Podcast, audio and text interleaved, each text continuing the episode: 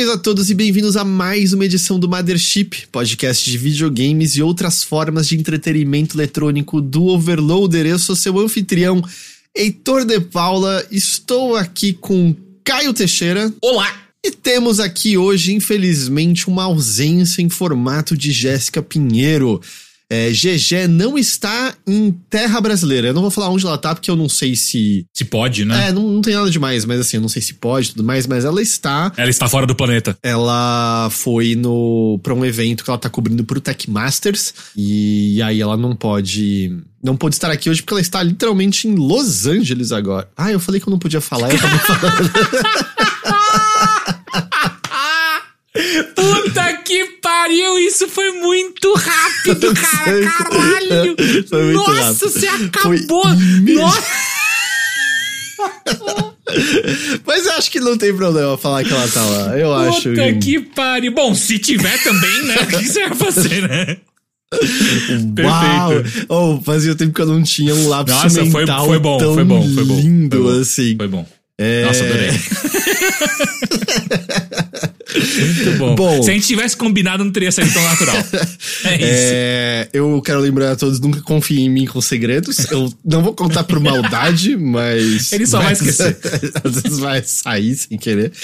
Até me desestabilizou. Mas ela não tá por aqui, ela tá fora do país. Aí não dá pra ela participar, vai fazer um bate-volta louco aí. Semana que vem ela tá de volta conosco. O pior de tudo, a gente tinha até. Ela tinha avisado que ela tinha essa viagem, a gente tinha meio que esquecido. E aí, quando o Teixeira ele não pôde gravar ontem, a gente tá gravando um dia mais tarde, eu falei, já rola a gente gravar amanhã, em vez de ela. Eu tô em Los Angeles, do que, que você tá falando? Não tô- Não, é muito louco, né? Ela avisou que ela não ia estar aqui, aí a gente não sabia se podia falar, e aí você foi lá e falou. Então, tipo assim, tudo que poderia ser legal com a GG, a gente não está fazendo. A gente tá fazendo o oposto. É. Mas enfim, é por isso que ela não tá aqui conosco hoje. Mas estamos aqui, eu, Caio Teixeira e Heitor, e eu já adianto que logo antes da gente começar, né, dar o, apertar o, o REC no gravador, Teixeira já virou pra mim e falou assim: Ah, o seguinte. Você ficou me enchendo o saco semana passada que eu não tinha jogado coisa, que eu perdi meu tempo jogando Quantum Break. Joguei coisa pra caralho hoje. Então é assim que, que Teixeira chegou hoje com dois pés na porta, falando: trouxe jogo até dar com pau. É verdade. E eu joguei pra caralho de cada um desses jogos, não foi só um pouquinho. Então a gente, a gente tem, tem coisas pra vocês hoje, não é isso? O que, que você me conta, Teixeira? Tô bem, tô bem, cara. Ontem eu tive no. Inclusive, foi um dos grandes motivos pelo qual a gente não gravou ontem. É que eu fui ajudar na organização da Lura, que a gente fez um evento em parceria com a comunidade chamada Cloud Girls, que é uma comunidade voltada pra.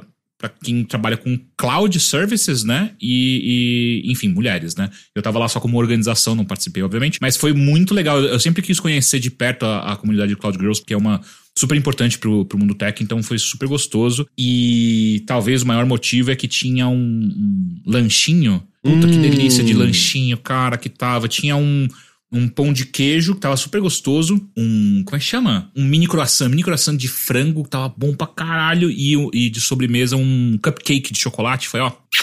Delícia. E você? Comi frango frito. Porra, bom demais. É, eu não. Eu tô, eu tô num zero iFood por motivos de querer economizar dinheiro. Uhum, E quando eu digo zero, eu tô dizendo zero mesmo. Uhum. E uhum. uma coisa, eu sei que a gente sempre fala, né? Porra, gasta pra caralho, de fato, né? Pelo menos Nossa. aqui em São Paulo, é muito difícil pedir um iFood que vai dar menos de 50 reais. É, Eu porra. sinto, assim, muito, muito, muito difícil. É. E, e aquilo, não é que eu estou surpreso, eu sabia desse fato, mas botando na prática, só, tipo, em vez de pedir comida, vou ao mercado comprar ingredientes e cozinhar, é muito louco como você gasta, tipo, um terço do dinheiro e a sua casa tem muito mais comida do que você imagina que vai ter. Eu fiz mais uma vez o crumble de maçã. Ou a gente fez aqui em casa, né? Ficou É bom, é, é, é, a- agradeço a Clarice que mandou, mas na verdade é a receita da Paula Carosella, quem quiser procurar é fácil de achar. Meu pai até disse que ele conhecia esse tipo de torta, que no Brasil ele conhecia com o nome de torta preguiçosa, o que é, que é perfeito, porque é muito fácil de fazer, você não faz, né, a base da, da torta. E aí, pelo, sei lá, por 20 reais eu tive sobremesa pra cinco dias, tá ligado? Pode crer. É, Faz, faz, muito, faz muita diferença, faz muita, muita diferença. E a- a- a- aqui em casa, a Bia fez um extra que ela fez um sorvetinho pra acompanhar e puta que pariu, aí foi foda, velho. Ó, o Ícaro tá falando, manda receita. Serião, procura o canal da Paola Carosella. né, Acho que todo mundo conhece, ela era uma das, das juízas do Masterchef Brasil, mas é uma, uma puta Agora é só chefe. chefe, não é mais master. É mas é uma puta chefe renomada. Eu acho que a especialidade dela são carnes, ou das coisas que ela mais manja são carnes, mas ela manja de tudo. E aí ela tem canal no YouTube. Nossa, é muito fácil. Tipo, é basicamente fatiar uma, ma- é, quatro maçãs. Ela fala 900 gramas ou quatro maçãs. Aí você põe duas colheres de sopa de açúcar nessas maçãs, deixa elas quieto. Põe um suco de limão ali junto. Aí você vai botar 180 gramas de farinha, 120 Você gramas... até gravou. 120 gramas de açúcar e 130 gramas de manteiga sem sal, bem gelado, tá? Tem que ser bem frio, porque aí você taca tudo no processador, no liquidificador, e se a manteiga estiver na temperatura ambiente, ela vai virar creme. Isso aqui é uma farofa. Então você pica nos cubinhos menores, tritura, é bem rapidinho, vai formar umas farofas, põe lá no forno, põe as maçãs embaixo, e, ou a fruta que você quiser, mas enfim. Só taca essa maçaroca por cima, forno uma hora, acabou. Acabou. Acabou. É bom. Mas aí a Nina, ela mandou um mimo pros gatos, né? Ela mandou um monte de sachê. Hum. E ela falou: Ah, eu mandar um mimo pro gato também. Aí ela me deu. Ela falou: Um "Pega sachê também. É, eu ganhei um sachê de atum. Mas aí eu, por isso que ela me, ela me deu um iFood. Aí eu pedi frango frito.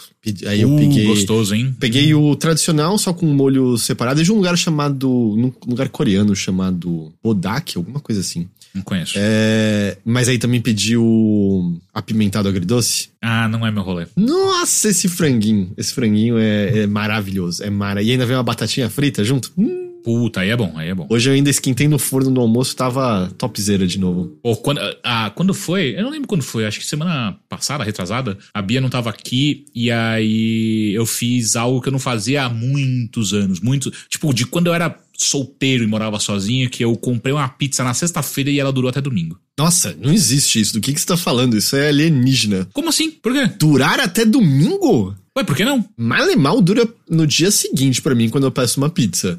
Mas peraí, você tá falando de tamanho ou que você não, sei lá, não deixa ficar lá, você joga fora? Não, eu como tudo. Não, então, é que eu pedi uma Jesus Pizza. Ah, é gigantesco. É muito é Jesus pesado. Pizza é, pesado, é um negócio pesado. escroto. Tipo assim, eu também, eu como uma pizza fácil, assim, brincando, sozinho. Jesus Pizza é tipo, puta, dois, dois pedaços, é, você tá bem, sabe? É, não, eu comi na sua oito casa pedaços, Jesus é, Pizza. É pesado, é pesado. É. Então, porra, durou pra cacete. Nossa, ainda mais quando tinha a pizza de pão de alho do Domino's, que não existe mais. Outro dia a gente pediu Domino's. Mano, que- eu, eu nunca gostei dessa merda. Daí eu sempre falava e a Bia falava, mano, é, pô, é tão gostoso. Aí eu pedi, cara, eu odeio Domino's, é impressionante. Não, então, Domino's só valia a pena a pizza de pão de alho. O resto é ruim e caro. A não ser que a Domino's queira patrocinar a gente. Aí é tudo delicioso. É e incrível, em conta. Domino's. É por favor, manda pra mim. É, mas a pizza de pão de alho era muito boa.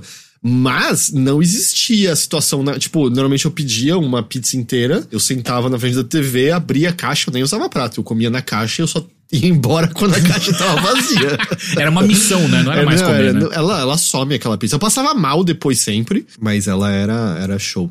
Mas nossa, fiz, fiz crumble de banana já, comprei maçã verde pra fazer de ma- com maçã verde dessa vez. Pô, a gente ficou pensando, sabe o que? Pera deve ficar gostoso. Pera deve ficar bom, frutas vermelhas deve ficar bom. Eu tava falando com a Clarice de uma versão tropical, tipo com abacaxi, coisa assim. Só Porra. tem que dar uma secada no- nas frutas antes e tal. Caralho, o Lucas falou que Domino's é a pizza mais barata de Brasília hoje em dia, tá tudo caro. Ah, mas aqui também. Não é a mais barata nem ferrando. Mano, ela, não, eu digo, se você comparar com pi- pizza de bairro, não. Agora, É. pizzas de rede é a mais ah, barata não. de longe. Beleza, pizza de rede é caro, mas pizza de bairro você não consegue. Mas Domino's é fácil se você não pegar na promoção uns 80 pau uma pizza, 80 pra 100 pau uma pizza, né? É, é, não. A, a Jesus Pizza, por isso, du- durou quatro dias, quatro, três dias, né? Então foi 100 reais tudo. Mas não tem como você pedir pizza hoje em dia em São Paulo e que seja uma pizza razoavelmente boa, que não seja menos de, sei lá, 90, 80 reais. Pizzaria de bairro tem boas, mas. Tem, mais tem uma aqui baratas. perto de casa que é super gostosa, e é- mas mesmo assim, tipo, eu tava.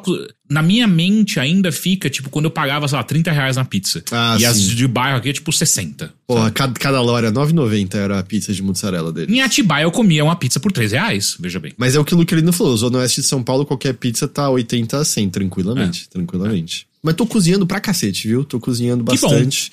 Peguei nos meus pais máquina de macarrão para abrir massa mais fácil. Caralho! Caralho. Ô, oh, você sabe o que você poderia fazer, né? Você poderia começar a gravar as suas receitas. Mas eu não sei, eu vou, tipo, começar a experimentar. Eu, eu fiz nhoque do zero já na vida, eu fiz até fim de semana passado. Era tipo 11 da noite, eu tava com ansiedade, falei, vou fazer nhoque. Aí eu fiz um monte de nhoque. Fiz nhoque, abriu uma, abriu uma nhoqueria e agora tá vivendo disso. E aí agora eu vou fazer massa fresca do zero. Da hora, da hora. Quero fazer massa recheada, especificamente.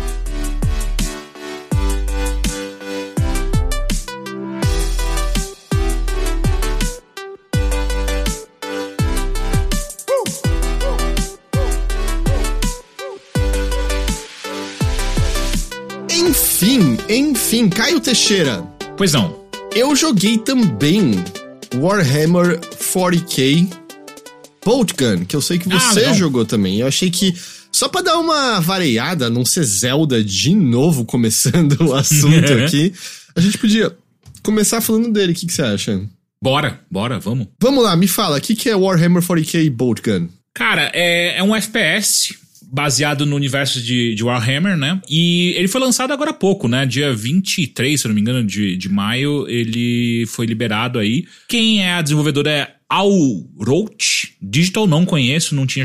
Até entrei no, na página deles para ver se eu já tinha jogado alguma coisa, nunca vi. E quem é a publisher é a Focus. Cara, ele é um boomer shooter, né? Ele é uhum. é um shooter que remete a, a essas coisas antigas e para ser muito mais exato, eu acho que Warhammer Boltgun, que eu joguei, é um dos jogos mais parecidos com Doom que eu já joguei. Assim, dessa nova leva de, de boomer shooter, saca? Eu não acho que o level design dele chega aos pés do de Doom. Tá. Mas ele tem uma mesma estrutura, assim, de procure chave, abre a porta, né? E tem armário de monstro, por exemplo, também, uhum. né? Que você volta e levanta as, as coisas e eles estão. Os inimigos estão te atacando e tudo mais. Então, é, eu entendo. E ele. Ele é rápido, mas ele não é rápido tipo Quake, né? É, não, não, não é Quake. Ele é, ele é rápido, mas como Doom mesmo, é, é, é, o que eu diria. E assim, tipo, cara, eu achei que ele tá super bem equilibrado. Eu, ele não é super difícil, mas. Assim, eu, eu, eu não morri nenhuma vez até agora, eu acho. Eu, eu já avancei bastante. Eu tô com uma. Deixa eu ver aqui.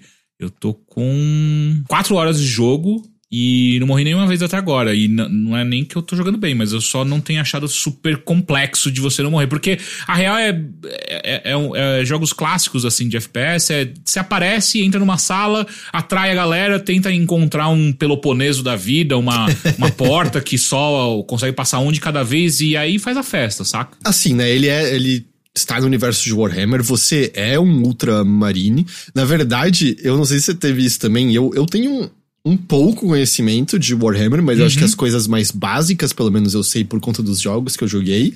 Esse jogo abre com Ei, você quer um pouco de lore de Warhammer 40k? É. Porque não entendam mal, assim, em termos de visual, mesmo essa cutscene inicial, ela é maravilhosa. Porque ela é numa pixel art que remete muito a, a como os jogos, sei lá, nos anos 90 eram feitos, é super detalhado, eu gosto muito. Não tem nada muito complexo acontecendo em termos de animação, é mais a personagem piscando, mexendo, mas eu acho lindona a pixel art da. Me lembrou muito anos 90 de, de, de shooter mesmo, sabe? Parece que você tá assistindo uma pixel, uma abertura de Doom, de de, sei lá, Duke Nukem. É, é, que esses jogos não tinham, né, aberturas assim. Essa, essa é Mas a parece coisa. a capa, não parece? A capa não, o livrinho dentro, talvez? É, a capa do manual, sei lá, é, né? É, é que é. se você pegar, ele me lembra muito, tirando o som MIDI, né, que nesse jogo não é MIDI, uh, me lembra, sei lá, coisas que você via vindo da LucasArts mesmo. Aham, uh aham. -huh, uh -huh. Ou Dark Forces, ou, ou coisa assim. Que é um jogo muito próximo de Doom também, né? É. Enfim, é tipo, é só ela falando, oh, acho que deu merda nesse planeta, acho que a influência do caos tá lá embaixo, eu pedi ajuda aí pro, pro Império, me mandaram só você, e é isso aí, vai lá cuidar. E aí vai você, Ultramarine, com um daqueles... Aqueles esqueletos. Né? É, o crâniozinho. Servitors. Não é Servitors, é isso, é isso. Ah. E aí acho que uma coisa interessante que o, o jogo faz é que a gente falou, ele é muito rápido comparado uhum. aos seus shooters modernos, né? Sim. Mas ele faz questão de lembrar que o seu personagem ele é veloz, mas ele tem peso, né? Porque você Cara, é, é muito um... gostoso você escutar, né? Você andando. Você é um ultramarine, né? Tipo, jogos como Quake, Doom, você desliza pelo chão, né? De verdade, o personagem parece às vezes um, um sopro levaria ele. Uhum. levaria ele para longe. E tem até uma inércia, né, em Doom, né? Tipo, você, puta, ele, você dá um totozinho, ele dá um. Parece que dá um meio passo a mais, né? e, e nesse daqui, né, você ainda é muito ágil, você dá pulos gigantescos. Mas o tempo todo você sente o peso do personagem. Quando você corre, você tá ouvindo o tempo todo as botas da armadura metálica dele, tipo, tu, tu, tu, tu, tu, tu, tu. Uhum. É um detalhe muito legal, né? Porque é isso, os Ultramarines são gigantes, mas eles são rápidos, né? É, eles podem ser pesados e tudo mais, mas eles são rápidos. Então, é um contraste interessante, porque eu acho que você tá acostumado a personagens com esse peso. Eventualmente, eles podem até ser rápidos, mas demorariam um pouco para ganhar aceleração, né? E ah. esse Ultramarine não, é tipo, você segurou o shift, ele tá na velocidade máxima e ele vai ficar na velocidade máxima até você soltar o shift, basicamente, não. E pula alto pra cacete, né? E, e a queda também, quando você pula de algum lugar alto, você, você não sofre dano. Mas o barulhão que faz quando ele bate no chão, sabe? É super legal. Eu, eu, eu tenho gostado bastante do, do, das soluções de som. Ele escala beiradas, né? Tipo, é. não importa o tamanho da beirada, se ele alcançar, ele vai se erguer naquilo, assim. Então você é de, todo, de uma maneira geral muito ágil, mesmo que o cenário não seja, tipo, loucamente aberto de maneira vertical, né? Existem alguns momentos com beiradas a mais, e, e normalmente, pelo que eu pude perceber, vai ser do tipo tem uma arena de luta. Aí, se você olhar com atenção essa arena de luta, vão ter lugares que você alcança pulando, uhum. que vão ser segredos que vão te dar, por exemplo, tiros mais fortes por 30 segundos para você matar todo mundo ali, né? Ou 200 de escudo, que eu acho que eles estão chamando de Contempt, né? Nesse. É, achei engraçada a escolha, é da hora. Essa intro tá aqui uma chuva de termos de Warhammer, né? E. É eu fico imaginando como é para alguém que não entende nada. Que, o que que tá acontecendo, mano? Eu tô viajando no que que essa moça tá me dizendo. Porque eu já achei difícil de acompanhar, mesmo tendo jogado alguns jogos.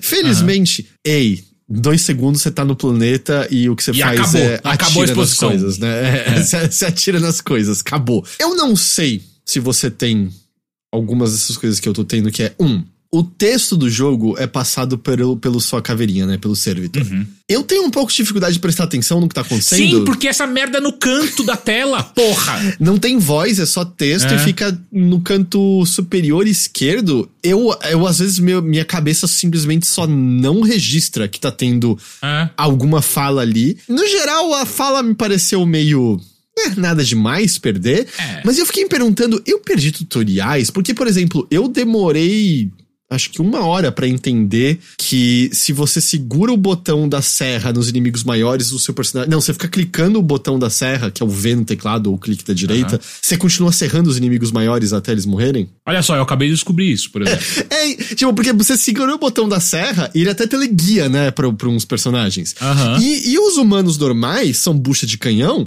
eles morrem numa só. Porque é, isso é, eu acho que o jogo faz muito de propósito, que é esses bichos não fazem nada contra você, porque é o contraste de você ser um cara de 3 metros de altura com uma armadura versus uma galera pequenininha com umas arminhas normais, tá ligado? Você dá um é. tiro, você, tipo, destroça o cara, né? O tamanho da sua... Só que, é, nos inimigos maiores, você dava, tipo, uma serrada e é, tipo, ah, tirou um pouquinho de vida, assim, ah, beleza. Mas o que acontece é que você segura e pelo que eu entendi, quanto mais você segura, mais a primeira coisa vai dar dano. E aí, se ah. você continua apertando mais tempo, você vai e serra de uma vez os bichos com vida maior. É por isso que quando eu apertava uma vez, ele ficava. Parecia que. E eu ficava. Mas pra que serve isso aqui? Tipo, pra ficar rápido, sabe? Ah, você não tinha usado nada disso até agora? Não, eu, eu, eu, eu, eu matei alguns inimigos com, com, com. no corpo a corpo. Que fica até em câmera lenta, né? E aí, tipo. É, sim, mas só que eu, eu, por exemplo, não ficava andando com a serra ligada, sabe? Porque dá, né? Pra você, tipo, apertar o botão de, de, de corpo a corpo e ele fica. E eu ficava, tipo, mas pra que serve isso aqui? Não sei, então foda-se. É, é... Pelo, pelo, que eu pude sentir, é você coloca num stun lock os inimigos, desde que esteja sozinho, você vai serrando. Aí que os outros estiverem por perto, você vai Tomada. apanhar. E eu fiquei, pera, teve tutorial disso e eu não vi porque a caveira tá Ah. falando lá em cima na esquerda? Ou não teve, tá ligado? E aí era pra eu descobrir. Porque eu não conseguia achar nenhuma referência de como usar aquilo direito e ia ficar, por que que tá aparecendo um V de novo no- quando eu tô matando o É, inimigo? então, eu também fiquei. Eu, eu apertei algumas vezes quando apareceu e, e eu não tive nenhum feedback visual, sabe? Tipo, ah, algo aconteceu porque você apertou de novo. Aí eu desencanei, falei, foda-se então. Então o que, o que precisa acontecer agora é alguém do chat jogar desde o começo e prestar atenção no tutorial, ao contrário do que eu e o Heitor fizemos, e falar pra gente se tem de fato um tutorial ou se a gente ap- aprende na sorte. Porque eu não, eu não tinha pego nada do, do jogo ensinando essa parte, pelo menos. Não. Porque no geral as regras são bem diretas ao ponto, né? Tipo, ande, atire. É, dei muito strafe, porque eu até agora não encontrei nenhum inimigo cujo projétil seja hitscan. Todo mundo é de fato projétil arremessado em você. Tem uns inimigos que não é hit scan, mas eles te seguem um pouco. O suficiente pra só dar um strafe pro lado que geralmente é o suficiente pra você escapar de outros tiros. Pra esse inimigo em específico, você tem que dar uma, uma, uma fugidinha, sabe? Tem que dar uns passos a mais. Não é o bicho rosa. É, ele mesmo. Ele não chama Pink, Demon, não é? Não, chama, chama Pink Man... Não é Menace, Pink... Isso já existia no Warhammer ou é uma referência a Doom? Cara, Porque eu tem- não sei, velho. Tem o Pink Demon no Doom, né? Eu achei bem É. engraçado. Tem outro rosa, alguma coisa. Não, mas eu cheguei a encontrar esse bicho. Eu cheguei a. Eu não joguei muito, mas eu acho que eu cheguei. Ah, falaram que é do Warhammer mesmo, não é uma, uma referência. Pô. Eu cheguei, tipo, na quarta ou quinta fase, eu acho, por aí. Ah, então é- a gente tá próximo, assim. Acho que eu tô um pouco ma- mais na frente, mas não muito. Eu, é, melhor você tá na minha frente. A última coisa que eu fiz, eu peguei a arma de plasma. Ah, não, eu já passei disso. É, eu peguei... eu Acho que eu tô mais uma ou duas fases na frente. E aí, me diz se você sentiu isso. Porque eu- você começa com a Bolt Gun, né? Uhum. Que dá nome ao jogo, você encontra ela logo no começo. E eu gosto que logo quando você encontra é. Você encontrou a arma sagrada. E é tipo, porra, é uma metranca, tá ligado? Da hora. Tem alguma coisa de sagrado nela? Porque ela é ridiculamente melhor do que todas as outras armas que É. eu peguei. Você pega uma shotgun depois que, beleza, ela é forte. A bolt gun é muito forte e atira muito mais rápido. E além de. Eu acho só engraçado que, tipo, uma desvantagem da shotgun deveria ser o tempo de recarregar. E ela demora mais. Mas você já viu a velocidade com que seu personagem recarrega a shotgun? Sim. E dá pra você parar no meio, né? Tipo, você, você consegue recarregar uma bala e dar um tiro. Mas é que eu gosto muito que, tipo, não é que ele é rápido. Ele simplesmente tá, tipo, fazendo malabarismo. Ele tá pegando os cartuchos.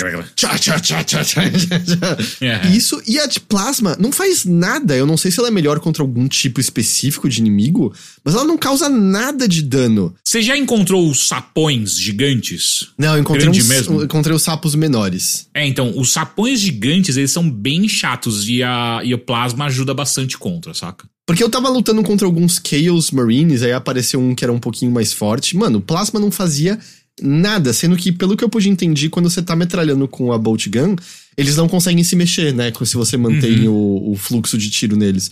Então, eu não sei, assim, me parece que eles fizeram a arma inicial boa demais, porque as outras duas que eu peguei, eu tô achando, hã, por que, que eu deixaria de usar a Bolt Gun pra usar isso daqui? Eu não tô entendendo. Cara, geralmente uso outras quando eu tô cercado, tô com muito inimigo próximo e aí acabou a bala e eu não quero esperar recarregar, saca? Daí eu troco rápido, mato quem eu preciso matar e, e já era. Mas eu concordo, a Bolt Gun é muito, muito overpowered desde o começo já, tipo, então eu acho que é muito situa- situacional, sabe? Não é que você vai encontrar uma outra arma que você vai curtir mais ou mais forte que a, que a Bolt Gun, saca? Quando você encontra esses sapos gigantes, grandes mesmo, você encontra eles em arenas que, cara, lota de inimigo. E aí é muito bom você estar com o, o plasma, porque você consegue sair zarpando pelo, pelo mapa pra não ficar parado. Quando você pula por cima do, do sapo ou vê ele de longe, você consegue dar um tiro de plasma e já, já se, se locomover, saca? Então tem essa parte boa. Entendi. Mas tem acho que umas duas ou três armas pra abrir ainda. É, não, eu imaginei que tinha mais. Me parece que tem mais algum tipo de granada pra pegar. Você começa com duas, mas parece que tem espaço pra três coisas ali, pelo menos me pareceu. É. É, ele tem, ele tem coisas, né? Eu só. Eu tava sentindo isso, assim. Eu acho que o level design não tava me encantando muito. Uhum. E eu tava meio.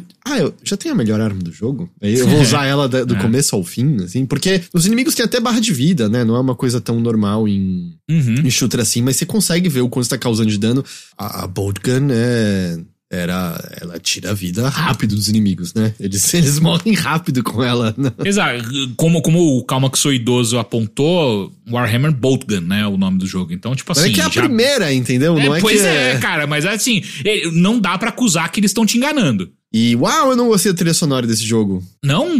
Ah, é, na verdade, eu, eu nem prestei atenção, pra ser sincero. Tipo, não fez nenhuma diferença. Então, eu, tava, eu joguei de fone de ouvido. Nossa, é chata a música e os barulhinhos hum. do seu servitor conversando com você. Eu tava esperando que fosse ser mais animado, eu queria umas guitarrinhas e algumas coisas uhum. assim. E tem umas horas, quando entra as arenas de batalha, que é meio. Você pisou no lugar, drum, apareceu um monte de inimigo ao seu redor. Que você falou, você não morreu, eu morri numa arena dessa, justamente porque era meio. Ah, ok, aqui eu, aqui eu preciso. Eu preciso. Tomar cuidado, né? Eu preciso correr. de parede, é, eu preciso correr, não dá pra ficar no mesmo é. cantinho toda hora e tal. E aí lá entrou uma música mais alegrinha e tal, mas no geral eu tava. Eu não sei, eu senti que eu tava com a cabeça um pouco desligada demais jogando o tempo todo. Eu achei que ia ser uma limpeza de palato interessante pós-Zelda e eu senti que essa arena de batalha foi a primeira vez que eu fiquei, ah, ok, ok. Porque fora isso, tava tudo muito. É, é. Corredor, mata bicho, corredor, mata bicho. E você tá jogando normal também, né? Tô no normal, tô no normal, sim. É, eu também. Não, não achei nada super complexo. Mas é que eu, é, geralmente eu jogo FPS com muito cuidado, a não ser que seja um FPS que exija velocidade,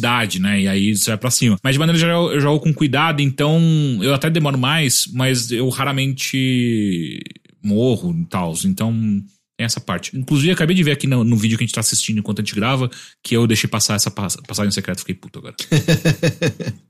ah, não, eu não peguei todos os segredos de cada fase. Não, eu também não, mas aqui eu tem umas que são meio óbvias, né? E essa aí que eu tô vendo, a gente tá assistindo no vídeo, é uma super clara, assim, tipo, não, não perca essa, sabe? Eu passei reto. Eu tô em dúvida se eu vou voltar a jogar mais dele, porque eu tava meio. Eu não tava entediado, mas eu tava muito cabeça desligada e eu acho que eu preferia engajar com alguma outra coisa. É, eu, eu não acho que eu vou terminar também, porque.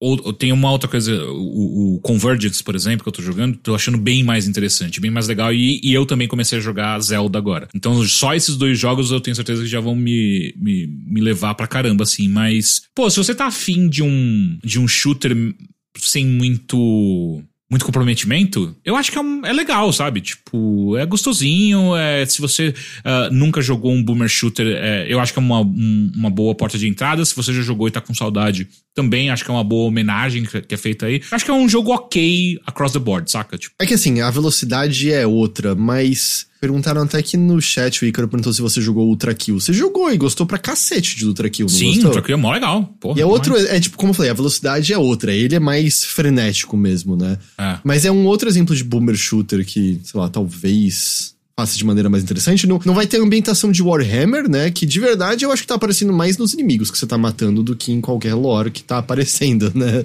É, e, e na, na, sei lá, na, na, nas armas, né? Porque é. as armas também são super conhecidas. Mas sim, não é muito inspirado, assim. Então eu não sei se me pareceu que tem alguns outros boomer shooters mais mais legais? Eu acho que tem. Eu, eu acho que. Eu precisava puxar aqui na minha lista sim, que eu não vou lembrar de, de cor, mas o. Falando do Prodeus. Se, sempre me falam do Prodeus, eu não consegui jogar ainda, porque quando eu, eu tava prestando atenção nele, ele tava em Early Access, eu não gosto de ficar jogando jogo em Early Access, uhum. porque daí eu nunca vou voltar quando ele sair. E agora eu sei que ele saiu, então eu precisava ver.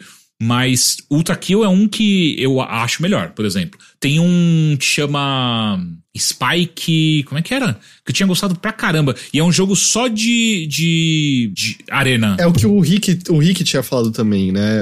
Isso, isso, isso. Cara, esse jogo é demais, assim. É um super boomer shooter bem mais focado, bem mais parecido com o Quake da vida. Mas ele é muito, muito legal. E ele é, tem até um, umas coisas meio de roguelike que eu gosto bastante. Enquanto o Boltgun é cara, super clássico, assim, do início ao fim, não tem nada diferente. Inclusive, quando você termina a fase, ele te mostra um, um, um resumão do que você fez ali, mostrando, tipo, ah, quantos por cento dos, inimigos você matou, quantos segredos você encontrou. É para quem tá com saudade de algo muito específico, sabe? Tipo, ah, eu queria jogar algo muito parecido com Doom. Aí talvez você encontre essa vontade em Warhammer Boltgun. Mas você pode jogar Doom também. Dá pra você jogar Doom também. Inclusive dá pra você jogar o Doom novo, que é incrível, né? Qualquer o Doom 1 e o, o primeiro e o segundo. Especialmente agora. de 2016. É muito foda, porra. Mas aí é uma outra pegada, né? Você consegue ver o preço? Eu acho que o Bolt Gun, eu acho que ele tava 20 dólares pelo que eu tinha visto. Bolt Gun está a uh, ah, 71 reais. Tá, tá com desconto de 10% agora, então é 80 reais. Acho, acho salgado, mas isso é depois da do Steam refazer, né? Uh, os valores de novo, né? E ele saiu para outras plataformas, né? Deve estar um pouquinho mais caro em outras plataformas. Eu sabia que eu não fui atrás de é ver isso. Agora que eu falei em voz alta, ele saiu para outras plataformas? Pois é, deixa eu ver aqui. É, ele saiu para tudo. Switch, PlayStation 5, Xbox One, PlayStation 4, Series X, Series S. Uh, só não sei o, o preço dele, mas Pô, o, o, Lucas tinha comentado no chat que ele é um jogo pra Switch. Eu, eu concordo, assim. Eu acho que pra Switch é um ótimo. Ótima pedida aí. Ah, o Ícaro Cruz falou de Dusk. Concordo 100%. Dusk, Dusk é bem é legal. Um, é bem, bem legal também. É um outro boomer shooter bem interessante.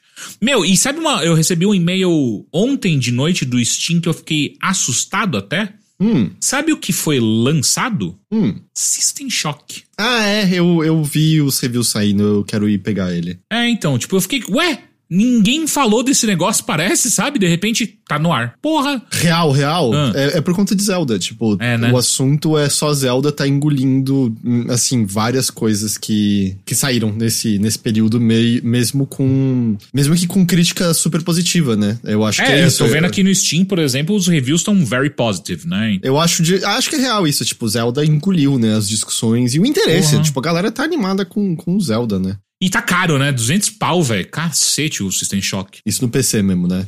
É, no PC, no Steam. Mas aparentemente tá, tá bastante bom, tá bastante bom. Ele saiu ontem, é isso? Ou foi hoje mesmo? Ontem. Mas eu acho que é realmente isso, assim, tipo, é, foi muito por conta de, de Zelda e da, tipo, da galera prestando atenção. Mas eu, eu vi, como eu falei, eu quero ainda jogar o Humanity, que eu não consegui jogar ainda, que saiu nesse período e foi muito bem criticado. É, eu mais. também, puta, eu queria muito jogar.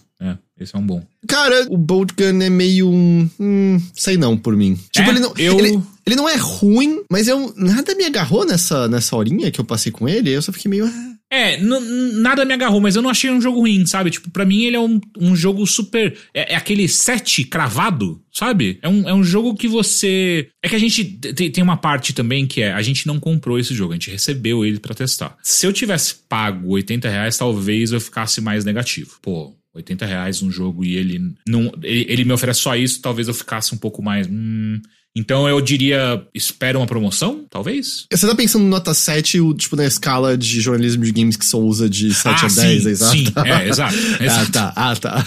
Porque, não, pô, 7 soa muito positivo. Eu acho que é isso, assim, eu não, eu não acho que é uma questão de... Ah, ele tem problemas, ele tem o que eu acho que são alguns problemas, mas não é que ele tem problemas, é só que a ação básica dele eu fiz, ah, ok. É, não é um jogo inspirado, ele não faz nada de novo, ele não, não arrisca em nada. Não, mas o, o, que eu digo é assim, mesmo com os elementos dele, eu tava torcendo para ter, tipo, umas arenas de combate mais eletrizantes que me obrigassem uhum, a, uhum. a correr mais de um canto pro outro, a usar a diversidade. E tudo bem, pode ser isso chegue, mas eu senti, sabe, nesse meio tempo, se, se tá a caminho disso, foi uma subida vagarosa. É.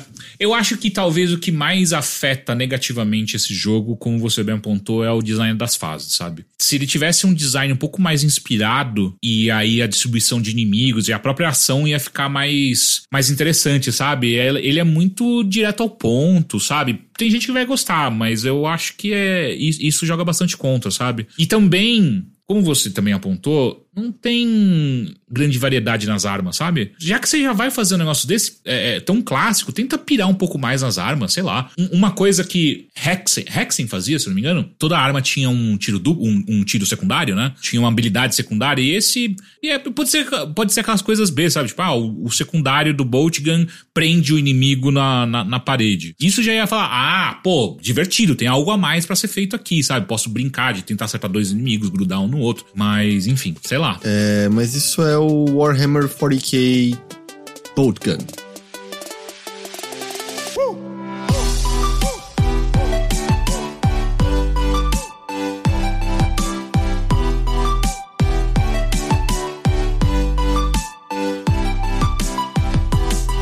Me conta aí sobre Convergence. Jogão. Jogão, e eu não esperava que seria jogão, hein? Eu, na, pra ser muito sincero, eu acho que escapei bem de todo o marketing desse jogo, então eu só tinha visto algumas telas paradas mesmo e eu fiquei pensando, putz, vai ser só um, um jogo de ação de, de 2D, sabe? De engano meu. Ele é um, um buscação, ele é um Metroidvania super bem, bem pensado e bem executado, cara. Então qual que é a história? Você incorpora o Echo, quem joga League of Legends conhece bem esse personagem. Ah, quem assistiu. Também, o Arcane. O Arcane conhece também. O Echo, qual que é? Ele tem uma. To, toda, toda a, a, temática do Echo envolve tempo, né? Viagem no tempo e por aí vai. Ele é um, um menino. Aliás, no jogo você tá jogando com ele bem, bem criança, né? Adolescente ainda. Então não é, é ele antes de chegar no Echo de League of Legends, por exemplo. Uh, que a gente joga com ele um pouco mais uh, jovem adulto. Não é um ecuzão ainda, é mais um equinho. É, é um ecuzinho só. Ecuzinho só. E aí você tá passando. Rola uma treta em Zaun, onde explode uma, uma usina, aparentemente, e joga um monte de material uh, que eles não sabem exatamente o que é por toda a cidade. E aí, quando você começa a investigar um pouco o que, que aconteceu, você começa a sacar que parece que a galera de Piltover tava usando as usinas de Zaun, que é como se fosse a, a cidade baixa da, da, daquela região ali, para produzir um cristal que é, é, é, super forte, que, que traz energia pra galera. Só que daí essas usinas de Zaun conseguiram fazer uma versão falsa desse cristal para eles mesmos utilizarem essa energia. E aí, por conta disso, eles estão tentando. É, é, só que ela é muito instável, né? Então, quando você encontra essa energia e, eles, e os inimigos utilizam essa energia, eles, eles são super fortes, mas eles também não conseguem controlar muito bem essa energia, sacou? E no meio disso tudo, você. E, e, nem é spoiler porque, tipo, é trailer do jogo. E no meio disso tudo você encontra com um eco do futuro. Ele volta pra te falar que, pô, você precisa fazer alguma coisa sobre isso, porque no futuro, se deixar acontecer como tá rolando agora, vai cagar a cidade inteira. Sabe? Tipo, você precisa ajudá-lo a fazer isso. E esse é o, é o fundo de. O, o pano de fundo para você jogar Convergence acompanhando as aventuras do Echo aí enquanto ele ajuda o Echo do futuro. Mas por que, que esse jogo é legal? Quase tudo que você faz tem relação com, com questões de viagem no tempo. Então todos os poderes do Echo têm alguma, alguma relaçãozinha com isso. O que, o, e como que isso se reflete? A primeira coisa que você pega, que você consegue usar do Echo, então você vai liberando esses poderes, é a capacidade de você voltar alguns segundos no passado. E como que você é, é, é, consegue visualizar isso? toda vez que você anda, sempre tem como se fosse uma sombra atrasada, acho que uns 3 segundos atrás de você. Tá. E aí fica essa sombra meio transparente, então você sabe onde. Se você voltar ao tempo, você sabe onde você vai voltar. Até onde você vai voltar. E aí. Essa é a primeira, a primeira coisa que você libera. Então, você pode usar isso de várias maneiras no, no jogo. Desde, putz, pulei errado aqui uma plataforma, vou cair, você consegue voltar no tempo para você não morrer. Você consegue usar durante a, o combate, quando você toma uma porrada, tipo, putz, não posso tomar essa porrada, não é nem para morrer, não quero perder vida aqui. Aí você volta no tempo para você refazer aquela ação e você conseguir escapar daquele, daquele combate. E tem alguma, alguns ataques de inimigos que é só voltando no tempo que você consegue defender e, e, e, e se esquivar deles. Ah, ele e esse implementa é o, de várias maneiras, né? O se rebobinar, assim. Exatamente. E esse é só o primeiro poder que você desbloqueia rapidamente você consegue pegar um, um novo poder que é. No jogo, no, no, League of Legends, você usa bastante isso. É, eu não lembro qual é o nome do, do, do, gadget que ele usa, mas é como se ele jogasse um boomerang que fica parado. Quando ele, ele chega na, na distância máxima, ele fica parado um tempo ali, dando dano e depois volta. Só que isso ele também vai começa a usar para abrir passagem, você consegue jogar para acertar inimigo que tá longe de você ou até mesmo para ele vira meio como se fosse uma chave também. E aí você começa a misturar essas coisas, você joga o boomerang e volta no tempo, e o boomerang continua porque ele não, ele, ele não é afetado pelo tempo, então ele continua dando dano. Você consegue fazer várias coisinhas. E além disso, ele também vai te dando umas habilidades de você uh, atravessar o cenário. Então você pega primeiro uma bota que te deixa correr na parede, depois você consegue descolar um equipamento lá que você consegue andar pelas. Uh, como se fosse fazer um negócio de skate quando você anda no, no corrimão, sabe? Uhum. Então. Aí você adiciona fazer tudo um grind. isso. É, um grind. Quando você adiciona tudo isso, o jogo começa a se tornar, se mostrar super complexo, porque você vai chegar em momentos onde você tem que é, por exemplo, você está andando numa, numa plataforma, você vai ter que pular para andar na parede, saindo dessa caminhada na parede que você dá, você tem que cair, apertar um botão de novo para você fazer o grind no, no corrimão. se você errar, você pode voltar no tempo, ou então você pode, às vezes tem dois caminhos para você seguir, então você vai por um caminho para pegar algum item, volta no tempo e vai pelo outro caminho. Uh, e aí vai ficando cada vez mais, é, vai brincando cada vez mais com essas mecânicas de voltar no tempo, de uhum. você é, é, se movimentar pela fase e cara, começa a ficar super, é, super interessante, é, complexo e o combate em si também começa a ficar super gostoso porque quando você. Quanto, quanto mais. A, a impressão que dá é que quanto mais poderes você libera, maiores ficam as arenas e mais difíceis ficam os, ficam os combates, além de inimigos variados, né? Então aí você começa a encontrar num só, numa só arena o inimigo que vai atirar de longe, o inimigo que chega perto de você para dar uma explosão, os inimigos bucha de canhão que vão ficar tentando chegar perto de você para dar porrada mesmo normal. Só que quando você coloca tudo isso junto, e além disso tudo, viagem no tempo, você poder fazer os rewinds, meu, vira um caos, mas muito gostoso de jogar, sabe? Do tipo, uhum. pô, é, muitos momentos você acaba utilizando, eu pelo menos uso bastante, a, as cargas de voltar no tempo como se fosse uma barra de vida também. Uhum. Então eu tomo um dano, pô, já volto no tempo, eu não quero tomar esse dano. E aí eu tenho mais cargas de voltar no tempo do que vida. Então, eu não, né? Jogadores de maneira geral. Então. É, ah, muito... ufa, agora, agora eu entendi. O quê? Eu achei engraçado o detalhe. Quer dizer, não sou eu. Todos os jogadores é, têm não, é porque é, é, eu não quis deixar uh, as pessoas pensando que talvez você consiga ter mais vida. Porque até o momento onde eu, até onde eu joguei, eu joguei um, um certo tempo aí já, não aumenta a vida. Uhum. Mas é. o que você aumenta é essas cargas de rewind. Tá, então ele entendi, é meio entendi. como se fosse uma, uma, uma, outra barra de vida que você pode usar, sabe? Sim, mas é interessante porque assim, se você der mole, você ainda vai morrer com poucas porradas, né? Você tem que estar esperto para usar sim, a carga sim. de tempo para poder Tipo, é vida e não é. Interessante isso. É, é exatamente. E aí, só que, só que tem algumas coisas muito engraçadas, porque quando você volta no tempo, se você matou o inimigo, ele vai voltar também. Então você tem que tomar cuidado também quando você volta no tempo para você não é, reviver alguns inimigos que você tinha acabado de matar, saca? Então é tudo uma. Você tem que ficar calculando bem o que você tá fazendo nessa, nesse retorno, né? Nesses rewinds, para você é, não só não reviver inimigos, mas também não entrar em situações de de você se colocar em situações onde você vai tomar mais dano. Uhum. Porque o que acontece? Às vezes você foi lá, conseguiu desviar de vários tiros e de vários inimigos que estavam atacando você, só que daí você toma um dano no final. Aí fala, puta, vou voltar. E aí você começa a voltar e você começa a perceber que você vai ter que fazer tudo de novo. Você vai ter uhum. que desviar de todas essas coisas de novo, porque, porra, voltou tudo.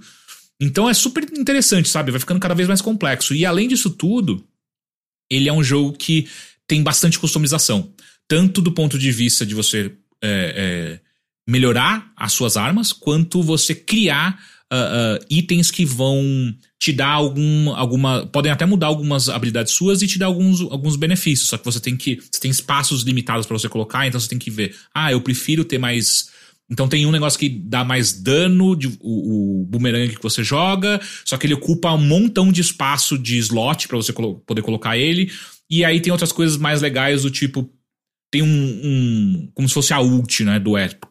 Então é, é, o poder máximo dele que você leva um tempo para você carregar e você carrega ele batendo nas pessoas. E tem um, um gadget que você consegue construir que você. É, ele fica recarregando aquilo o tempo inteiro. Mas aí fica, a ult fica um pouco mais fraca. Enfim. É, essas coisas todas vão, vão se juntando num jogo que tá muito gostoso de jogar. E além disso tudo, eu acho o visual dele super bonito, porque ele é um, um, um 2D parece desenhado à mão, super interessante, mas só que tem uma animação super fluida ainda assim. Uh... Ah, e ele tem alguns elementos de, de que hoje a gente chama de Souls-like. Então, uh, tem parry no jogo, você libera uh, parry para você poder devolver, e aí no parry você consegue tanto bloquear o, o, um golpe de um inimigo corpo a corpo, quanto devolver um tiro que um inimigo jogou em deu em você, saca? Uhum. E, e também tem esquiva. Então você também pode fazer um timing de tipo, chega perto do inimigo, começa a bater, quando ele for te dar a porrada, você esquiva para as costas dele e você cons consegue continuar a, a bater nele. E, ah, lembrei, só uma última habilidade que eu acabei de liberar ela e ela, ela é super legal. Você aperta um botão, é como se ele, ele jogasse uma bomba temporal. E aí, onde essa bomba explode, fica um, um círculo, né? Um, uma área ali que tudo fica em muito câmera lenta, tipo, quase não se mexe. E é mó legal, porque você, você tem algumas cargas disso, então numa, num combate frenético, você consegue jogar nos inimigos essa bomba para eles ficarem parados lá enquanto você lida com outros. E aí, enquanto isso tá acontecendo, você tá voltando no tempo pra não tomar dano e por aí vai. Então, você começa a ter que é, é, é, administrar várias, vários recursos e várias timelines, entre aspas, porque você tem que tomar cuidado como que você volta no passado para não tomar dano, mas ao mesmo tempo se desviar dos ataques. Saca? Tipo, eu tô achando ele super. Ele é intuitivo quando você joga, mas ele também é complexo, saca? Eu tô achando uhum. isso muito gostoso, cara. Não, é esse elemento do combate. Em, eh, eu, tô, eu fiquei bem interessado, assim, de. Ou. Oh, é, você pode voltar no tempo para recuperar sua vida, que vai ser sempre pequena, mas ao mesmo tempo uhum. também vai desfazer as esquivas e o dano que o inimigo recebeu. E às vezes você tem que pensar, né? Não. É. Prefiro aguentar e matar logo esse inimigo do que rebobinar exatamente. aqui agora. É, parece, parece bem legal. E o que você estava falando do visual, não que ele seja o único a fazer isso, mas ele é ambientado numa cidade em que tem outras pessoas, né? Não é que as pessoas são interagíveis, eu acho que a maior hum. parte não é. Mas eu gosto da ideia de Metroidvanias passando, se passando em ambientes onde ainda há vida, onde não, Sim. não ou não é só, sei lá, vida flora e fauna ou tem poucos indivíduos assim. Não, não, tá, tem uma galera aí, sabe? Tem... É, assim, uh, tem algo talvez tenha outros mapas que eu não abri ainda, mas no que eu tô agora, que é só Zaun, você tem um centrinho, que é onde inclusive tem mercador para você comprar coisas que vão desde e, e, coisas interessantes que eles trouxeram de League of Legends, né? Então você vai, você encontra no cenário algumas coisas escondidas e aí, algumas roupas pro Echo que você pode trocar e colocar no seu personagem. Elas não dão nenhum bônus, é só cosmético mesmo, mas elas chamam Chroma. E quem joga League sabe que Chroma é. Uh, você pode liberar no League of Legends para você mudar as cores das skins dos personagens, né?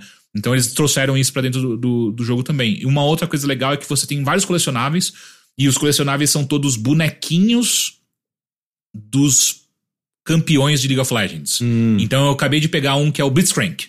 E aí você leva para um, pra um, pra um mercador lá e ele te dá uma, umas moedas por, por, por, cada um desses bonecos que você encontra. Uh, e você vai encontrando também outros personagens de League, né? Eu uhum. encontrei recentemente o Warwick. Uh, inclusive, ah, um, um ponto importante. As lutas de chefão desse jogo são muito legais. Muito legais mesmo, porque elas utilizam todos esses elementos. Então você é obrigado a dominar a parte de uh, uh, fazer o, rebobinar o tempo, você tem que dominar o, a, a, a, hora que você solta a sua ult, você tem que dominar o boomerang que você joga, enfim, todas essas coisas eles entenderam como colocar tudo num pacote na hora de você lutar contra um, um boss, saca? Então Warwick é um dos boss, é, e hum, nenhum spoiler aí, a gente já tinha visto o trailer também. Mas antes dele tem acho que dois ou três, e todos eles, todos eles você precisa, eles são diferentes entre si, eles não são necessariamente uma esponja de dano, eles, eles precisam de mais dano do que um inimigo normal, obviamente, mas se você souber fazer uh, uh, alguns combos interessantes ali, você mata com certa facilidade. Mas Warwick, puta que pariu, que trampo. E ele tem tipo umas duas ou três fases diferentes, saca? Então. É, ele exige bastante. Só que uma coisa que eu só queria deixar clara é que eu tô falando bastante do combate porque eu acho que é uma coisa que brilha bastante nesse jogo. Eu tava entendendo que era meio que um foco dele. É, e, e, todos esses combos e tal, mas não, tipo, ele usa, ele brinca bastante na hora de, de você fazer, de movimentação pelo cenário, hum. de você explorar o cenário em si. Seus uh, poderes da exploração também. Sim. E uma das coisas que eu achei super divertida é que você encontra um robozinho, às vezes, que quando você chega perto dele para você pegá-lo, ele começa a fugir.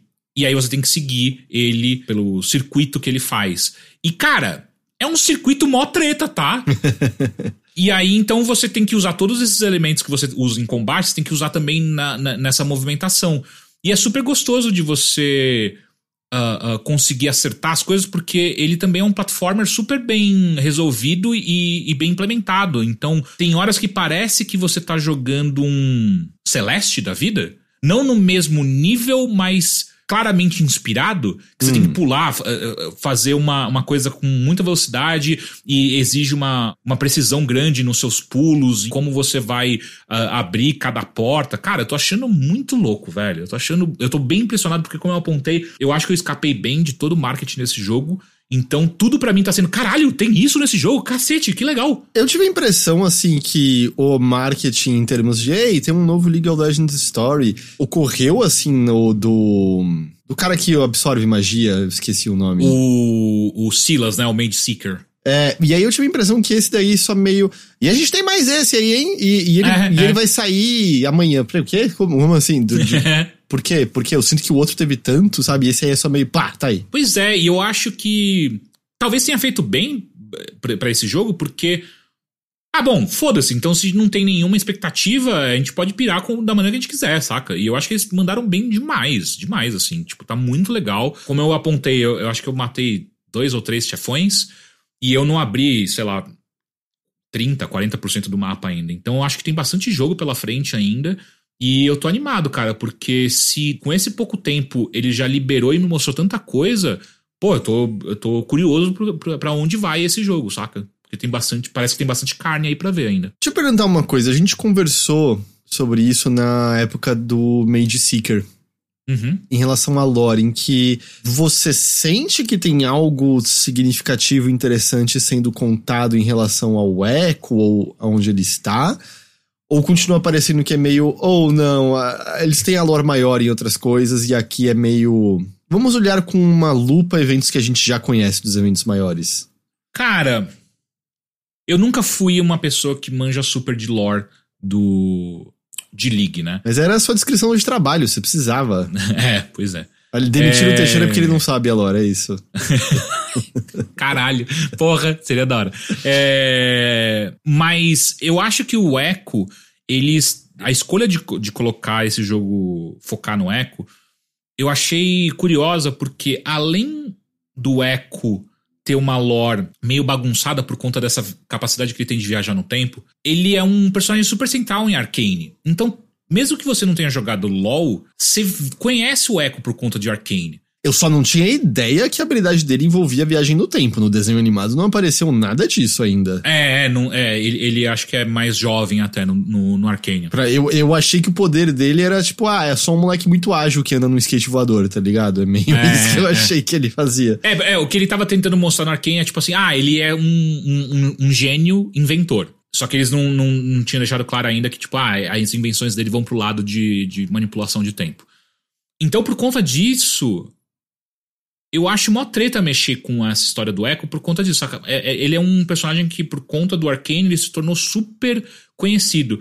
E aí, o que eles trazem para essa história do Echo do futuro voltando para te avisar sobre coisas, eu não acho que isso vai afetar e, e, e, é, na grande história do Echo ou de League of Legends mas ele vai dar uma. Ele vai fazer a mesma coisa que o, que o Mage Seeker fez, sabe? Tipo, ah, vai dar um pouco mais de detalhes sobre uhum. a relação do Echo com outras coisas, ou a relação do Silas, no caso do Mage Seeker, né? Não acho que ainda a gente encontrou o jogo que talvez eu e você a gente que gostaria de. Ah, esse jogo vai mudar o que a gente conhece sobre esse personagem. É, ou pelo menos ser significativo, né? Não vai acontecer nos jogos secundários assim, né? Não...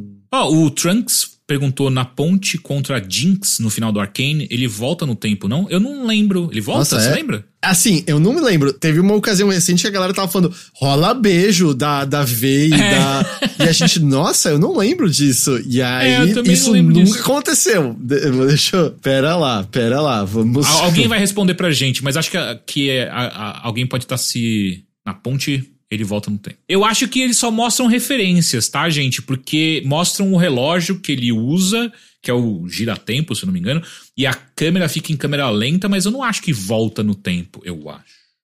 Ele não volta, ele só consegue ima imaginar a luta antes de acontecer, dando um prelúdio da habilidade que ele vai ter. Ah, ó lá. É, tá, às vezes é dá até para você ler de algumas maneiras que é ah, ele, ele, vi, ele foi Às vezes futuro. aconteceu, ele viu e voltou, só que ele não tem nem consciência disso direito, não sei. Pois é. Mas nossa, eu não lembrava disso. É. Mas então, assim, o.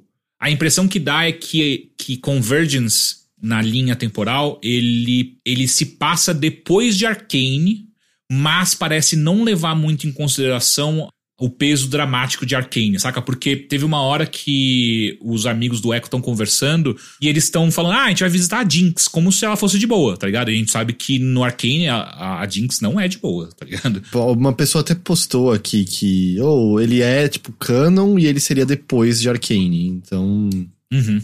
Aliás, é, é, isso. A cidade, então, na qual o jogo tá se passando é a cidade onde se passa o Arcane, onde sim, tá a V e tudo mais. O, É, Zaun. Ah, tá. É a galera que não é aristocrata lá da cidade lá Exatamente. É, é. E, é. Se passa em Zaun, que a gente viu em Arcane também. Eu imagino que a gente vai ver Piltover, que a gente também assistiu em Arcane. Eu imagino que sim, que em algum momento o jogo vai, vai levar a gente para lá. Você sobe para lá, né? É, eu imagino que sim. Enfim, ah, e, e só para reforçar, é, é um jogo que, que você precisa ficar voltando às áreas várias vezes, né? Porque você vai abrindo cada vez novas habilidades que vão gênero, te dar né? acesso, a, é, acesso a outras coisas. Então, uh, esse jogo envolve bastante disso. E o level design dele, como eu apontei que estava super gostoso de fazer essas, essas corridas, essa exploração, só para confirmar, muito legal. Eu acho que mandaram bem demais no level design também. Então, Cara, tô achando uma bela surpresa. Ó, oh, segundo o Bomba Drunk no Arcane, não, porque para voltar no tempo ele tem que ter o Revosi. É, que é, um, é uma substância que acho que ele que. Não sei se ele inventa ou ele aprende a usar mas ele já tem, inclusive, uh, boa parte da lore de Convergence, é, ele falando sobre o Revosé, e aí quando ele encontra o, o, Eco do Futuro, o Eco do Futuro fala, ah, eu, eu aprendi a usar melhor a Revosé, e inclusive um, ah, lembrei um poder super importante, não sei porque eu não tinha falado, que é, você consegue se teleportar para algumas coisas, tanto para inimigos quanto para alguns outros elementos do cenário. E bicho, isso vira central na sua, tanto na luta, porque daí você consegue zarpar de um uh, inimigo a outro, enquanto você tá fazendo a loucura de voltar no tempo e usar bomba temporal e o caralho a quatro. E em momentos de, de exploração, ou até mesmo como eu apontei, que você tem que correr atrás daquele robozinho, cara, aí fica uma zona, porque daí você pula na parede, corre pela parede, faz o grind, aí no meio aparece um, um obstáculo que você tem que teleportar para um próximo ponto, aí você teleporta, volta. Na luta contra o Warwick, você tem que usar o teleporte pra cacete, porque ele dá um monte de ataque, então você tem que ficar fugindo dele usando o teleporte. Cara, foda, pica pica demais. Tô gostando bastante desse jogo. Porra, da hora. Convergence, a League of Legends Story, né? Então, mais um jogo saindo aí com o selo Riot Forge, né? De, de uma história que se passa no universo né, de Runeterra. Eu vi que ele tá meio caro, é isso? Ele está. É, 90, uh, 90 reais, 88,99. No PC, né? No PC.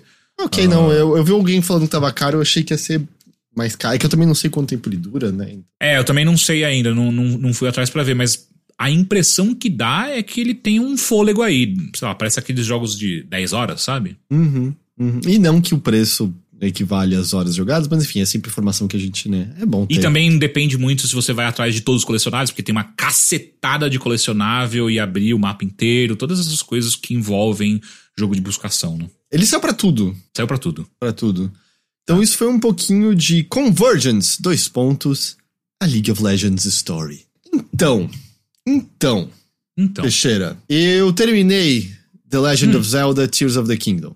Porra, finalmente, hein? Cacete. Ou quantas horas? Segundo o Switch, mais de 155. Puta!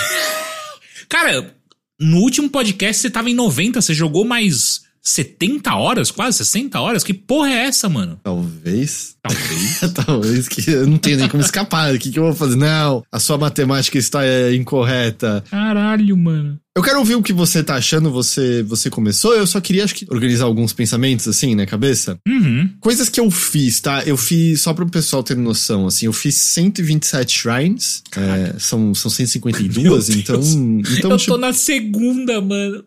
é, são 100, Você não precisa fazer todas, você não precisa nem fazer o número que eu fiz. Tipo, eu fiquei com o máximo de estamina e, sei lá, uma barra e meia praticamente de corações. Mas é, eu, eu explorei bastante, né? Obviamente fiz todos os, os calabouços bolsos, peguei todos os, os desenhos no chão, né? Todas as lágrimas do, do, do dragão. Eu, na verdade, acabei treinando ele duas vezes.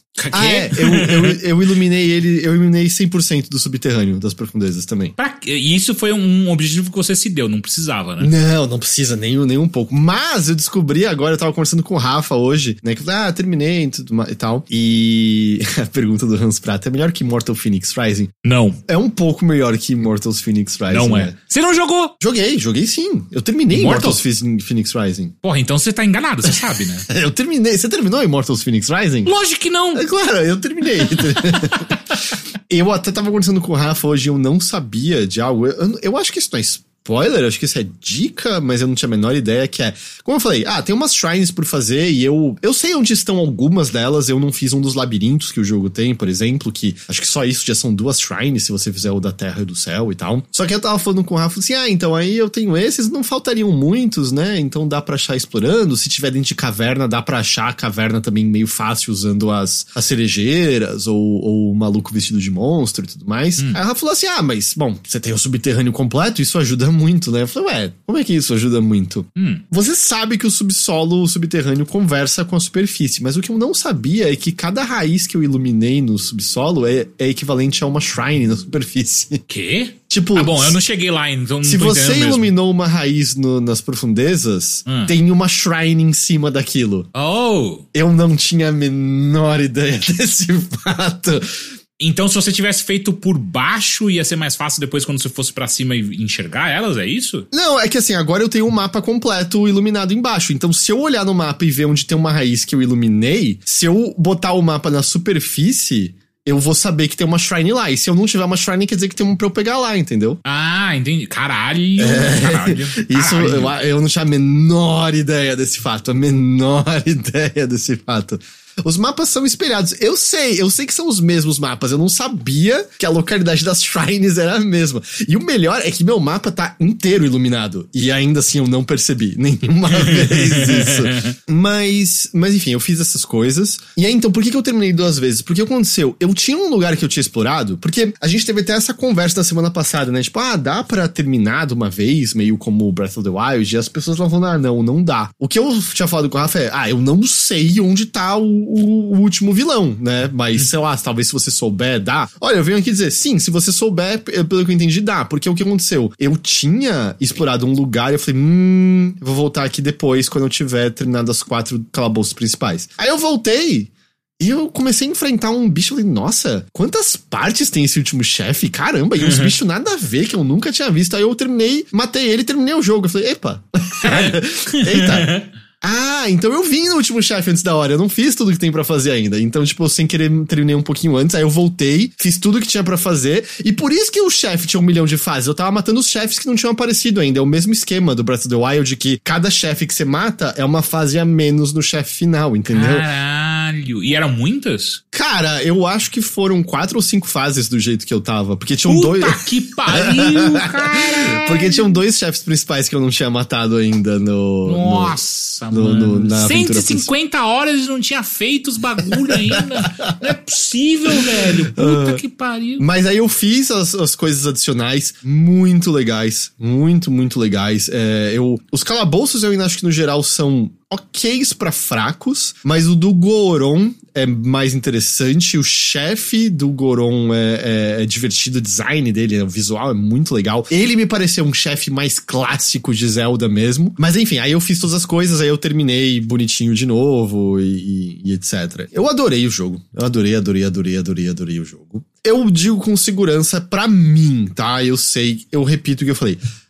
Breath of the Wild fica acima para mim. Hum em parte porque era o frescor daquele momento de, putz, o que, que é esse Zelda? Porque quer ou não, a estrutura dele não é surpreendente. É surpresa que ele tem um subterrâneo, ele tem as ilhas no céu, mas a estrutura é exatamente a mesma de Breath of the Wild. Olha, tem quatro confusões nessas partes do mundo vai lá visitar essas daí, vai ter um lance, você limpa o, o, o calabouço, muda a região, você ganha um poder. Entende? A estrutura é muito, muito similar. Então, houve menos. Houve um encanto menor, eu acho que eu diria, sabe? Frescor, menos frescor. É, não, não houve o, o frescor do selvagem, não é? eu senti que depois de, de, uns, de algumas dezenas de horas. Ah, eu tava um pouquinho no modo automático, entende? Porque era tipo, ah, eu sei o que tem nas coisas desse mundo, eu já visitei todos os mapas de novo a essa altura também. Chegou num momento que eu quase achei que eu tava só mais preenchendo, sabe? É, uhum. Requisitos do que realmente explorando. Porque vira uma coisa, tipo, ah, eu sei como o jogo. Eu sei o que eu tenho que fazer pro jogo me indicar onde estão todas as cavernas.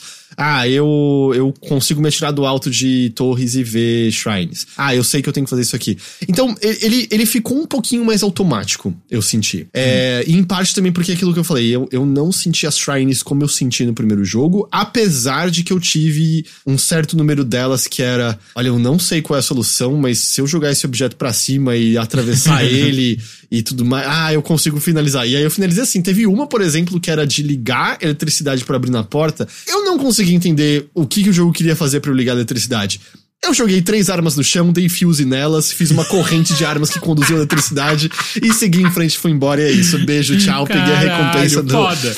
Não, mas isso é mais foda do que fazer a solução certinha, porra. É, não, eu acho que tem algumas dessas daí, assim, que são, que são divertidas. Tem uma que é eu não entendia, tipo, como era para eu ligar as coisas, eu só. É, tudo isso aqui é uma ponte agora, que nem o Rafa falou do que ele fez agora, sabe? E, e, e, deu certo. Mas eu, eu, eu senti assim, um pouquinho menos. Um pouquinho menos desse encanto. Mas eu acho que a diferença é que a gente tá falando assim de, cara, um jogo absolutamente espetacular, que acerta essencialmente em tudo que ele faz, versus um, um jogo que eu acho que foi revolucionário, sabe? Que, me, uhum. que eu uhum. olhei para aquilo e falei, caralho, essa é. Eu não tinha imaginado que podia ser dessa maneira.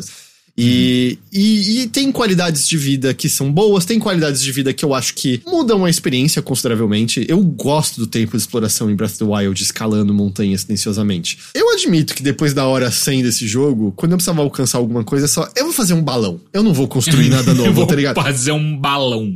Tem uma habilidade que acelera o processo de você fazer coisas e é. Você sabe que é proibido fazer balão, né? Não façam balão, gente. É, não soltem balão. Ainda mais época de festa junina, como a gente por tá favor, agora. Não soltem balão, por favor. Balão. Se se a sua família solta, porra, chama seu tio babaca que enche o cu de quentão de lado fala assim, mano, não faz essa merda, por favor. Sério, que coisa escrota. Eu vou fazer um balão, eu vou lá para cima. Ah, eu preciso ir pra frente. Beleza, eu pulo do balão e abro minha asa delta. Eu tenho muita estamina, tá ligado? Eu consigo chegar onde eu preciso chegar. Depois de um tempo era, beleza, eu tenho essa ferramenta super rica mas eventualmente é só. É, é mais fácil chegar lá em cima fazendo um balão. Eu, na verdade, vi hoje um maluco que o mais fácil é uma direção e duas hélices. Você faz uma moto que te leva para todo lugar. Eu, né? eu ia te mandar esse, essa, essa, receita que eu vi no TikTok. Eu falei, caralho, genial, foda. Então, eu, eu sou velho, eu vi no YouTube.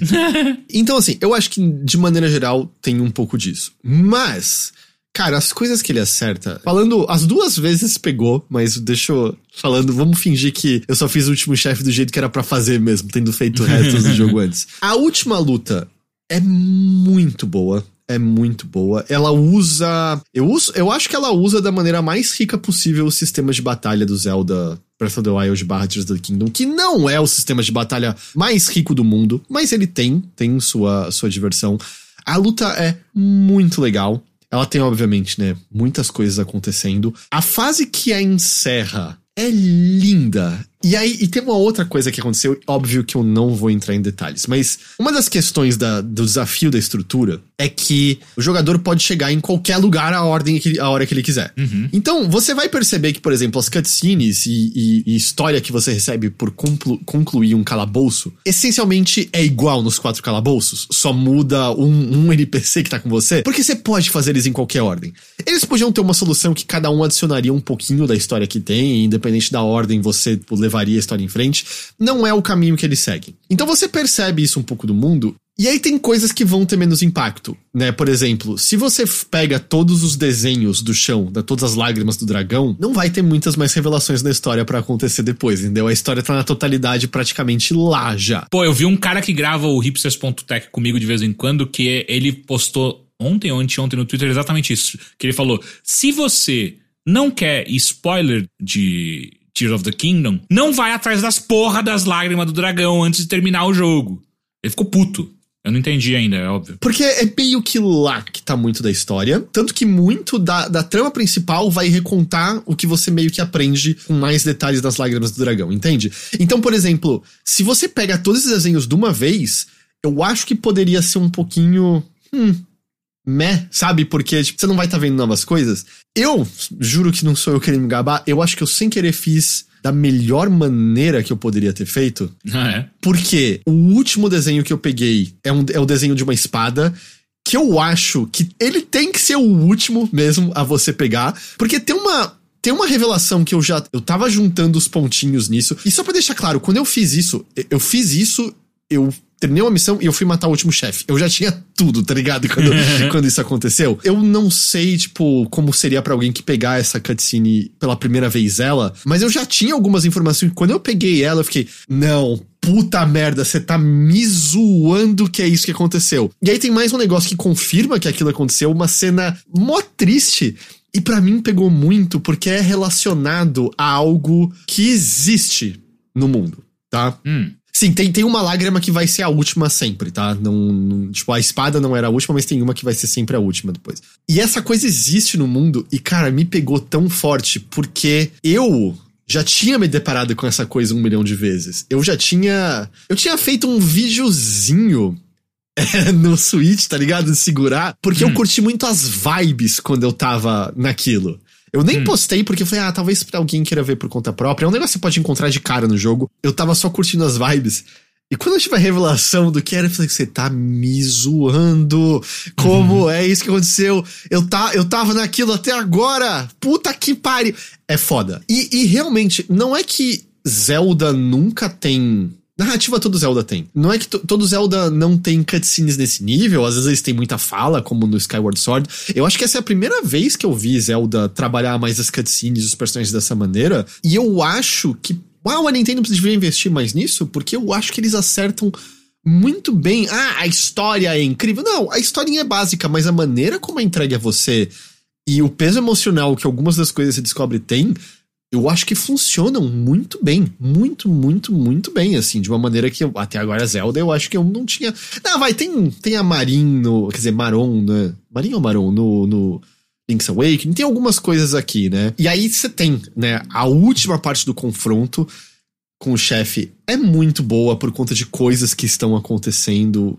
Estão acontecendo ali eventualmente, né, tem uma última coisinha para você fazer que é ridiculamente linda. Essa porra desse momento vai virar, vai virar fanart se já não virou, vai virar uhum. pôster, podia virar camiseta, é tipo é uma cena maravilhosa que que acontece ali. E tem uma coisa que eu acho que reaparece ali, que é muito emblemático do jogo inteiro, né? Que faz muito sentido quando. Aquilo que, a gente, que eu conversei com o Rafa aquele dia, o jogo está falando de futuro, esperança para o futuro, e mais do que isso, esperança para construir o futuro juntos. Não é um jogo de um herói escolhido. Quer dizer, tem um pouco disso, mas digo, não é uma pessoa que vai mudar tudo. Todo uhum. mundo de Hyrule, todas as raças de Hyrule, todos os grupos diferentes, e, e, esse tema tá central ali. E existe uma imagem recorrente no jogo que é a dos personagens dando as mãos, né? Apertando as mãos um dos outros. Hum. E eu acho que não é coincidência que o Link tem uma mão que não pertence a ele, né? O Link tem uma mão de uma outra raça, de uma outra espécie, né? De um Zonai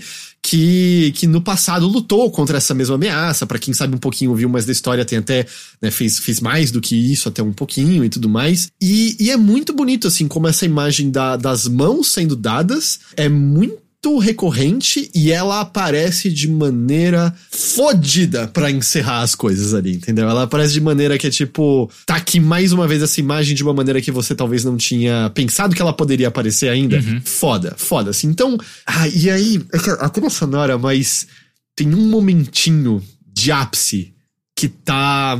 Eu tava arrepiado. E aí a trilha sonora faz leitmotifs, né? Eu, eu, na verdade, não acho que é leitmotiv. Ela puxa temas, arranjos, né, de, de outras trilhas de vez em quando. Por exemplo, andar a cavalo ainda, ainda faz tocar, tipo, levemente música clássica de Zelda. E essa é uma hora que você tá num ápice maravilhoso, um ápice, assim, te, ao seu redor, te arrepiando todo. Você tá envolto por esse momento incrível. E aí não só puxa um pouquinho de. Eu acho que é Zelda's Lullaby, que é uma música clássica, né? Praticamente música tema, pra em seguida puxar o tema de Zelda, sabe? Uhum. Entra essa música que é o tema principal de Zelda por um momentinho e você. Caralho, é isso, é isso. É pra isso que eu jogo videogames. É isso daqui, é. sabe? É foda, é foda. Ele canta as músicas cozinhando, sim, é muito bonitinho. Você já percebeu isso, Teixeira? Que ele cantarola músicas clássicas de Zelda cozinhando? Se ele faz isso no meu, ele não aprendeu ainda. Você não cozinhou nada ainda? Cozinhei, mas não aconteceu nada. Não, às vezes ele faz. Uh -uh. Bom, eu, eu, eu, eu, tem uma questão que Você eu não reconheceu as músicas de Zelda, né? Tem eu isso. não conheço Zelda, mano. Porra, eu nunca terminei nenhum Zelda, eu joguei um pouco de Majora's Mask e é isso, saca? Essa é a minha experiência com Zelda. Justo, justo. E sabe o que eu sinto do uso brilhante da trilha que já era no Breath of the Wild, né? Que é uma trilha inteiramente nova, essencialmente, né? Tirando algumas coisas que são mais reconhecíveis. Dentro das Shrines é, o, é a música, acho que do Dark. É do Dark World? É uma música. Eu acho que era uma música de, do Dark World de Link to the Past, não me lembro agora. Eu acho que eles puxam, eles não apelam pra nostalgia, tá ligado? É uma referência para o que tá acontecendo e é pontual. Eles não, aquilo não vira o tema principal. Eu acho uma maneira de trazer os elementos da música, mas não existir só a base disso, muito bom. Muito, muito, muito bom. Foda. Tem algumas coisinhas, por exemplo, o tesouro do subterrâneo eventualmente cessa de ser interessante. E depois eu descobri mais o motivo. Eu, eu acho que eu, eu não sei como não não falar um pouquinho mais explícito, mas as roupas do subterrâneo são todas as roupas de amiibo do Breath of the Wild. Hum. Tem roupa também que era do DLC de Breath of the Wild que tá no subterrâneo e tal. E tem coisas legais, tem coisas úteis. Mas isso envolve cinco versões diferentes de roupinha verde pro Link, tá ligado? Da túnica clássica. Quando eu achei a primeira vez, é tipo, foda, foda, tá aqui uma roupa clássica. Quando você pega a segunda, é, Ok. Quando você tá, tipo, na terceira, na quarta, ah, mano, vai se fuder, não dá pra ter criado umas roupas novas. E não, é só as roupas de amiibo colocadas ali, que eu acho que você ainda pode ganhar via amiibo também. Mas tira um pouquinho da graça, sabe? Tipo, poderia uhum. ser uma coisa mais, mais especial, assim. Então, eu acho que o subterrâneo, eu continuei porque eu amei explorar aquele lugar, o desnorteio que ele te provoca, de você não saber onde tá a próxima raiz que ilumina, se tá em cima, embaixo, tem uma parede na sua frente.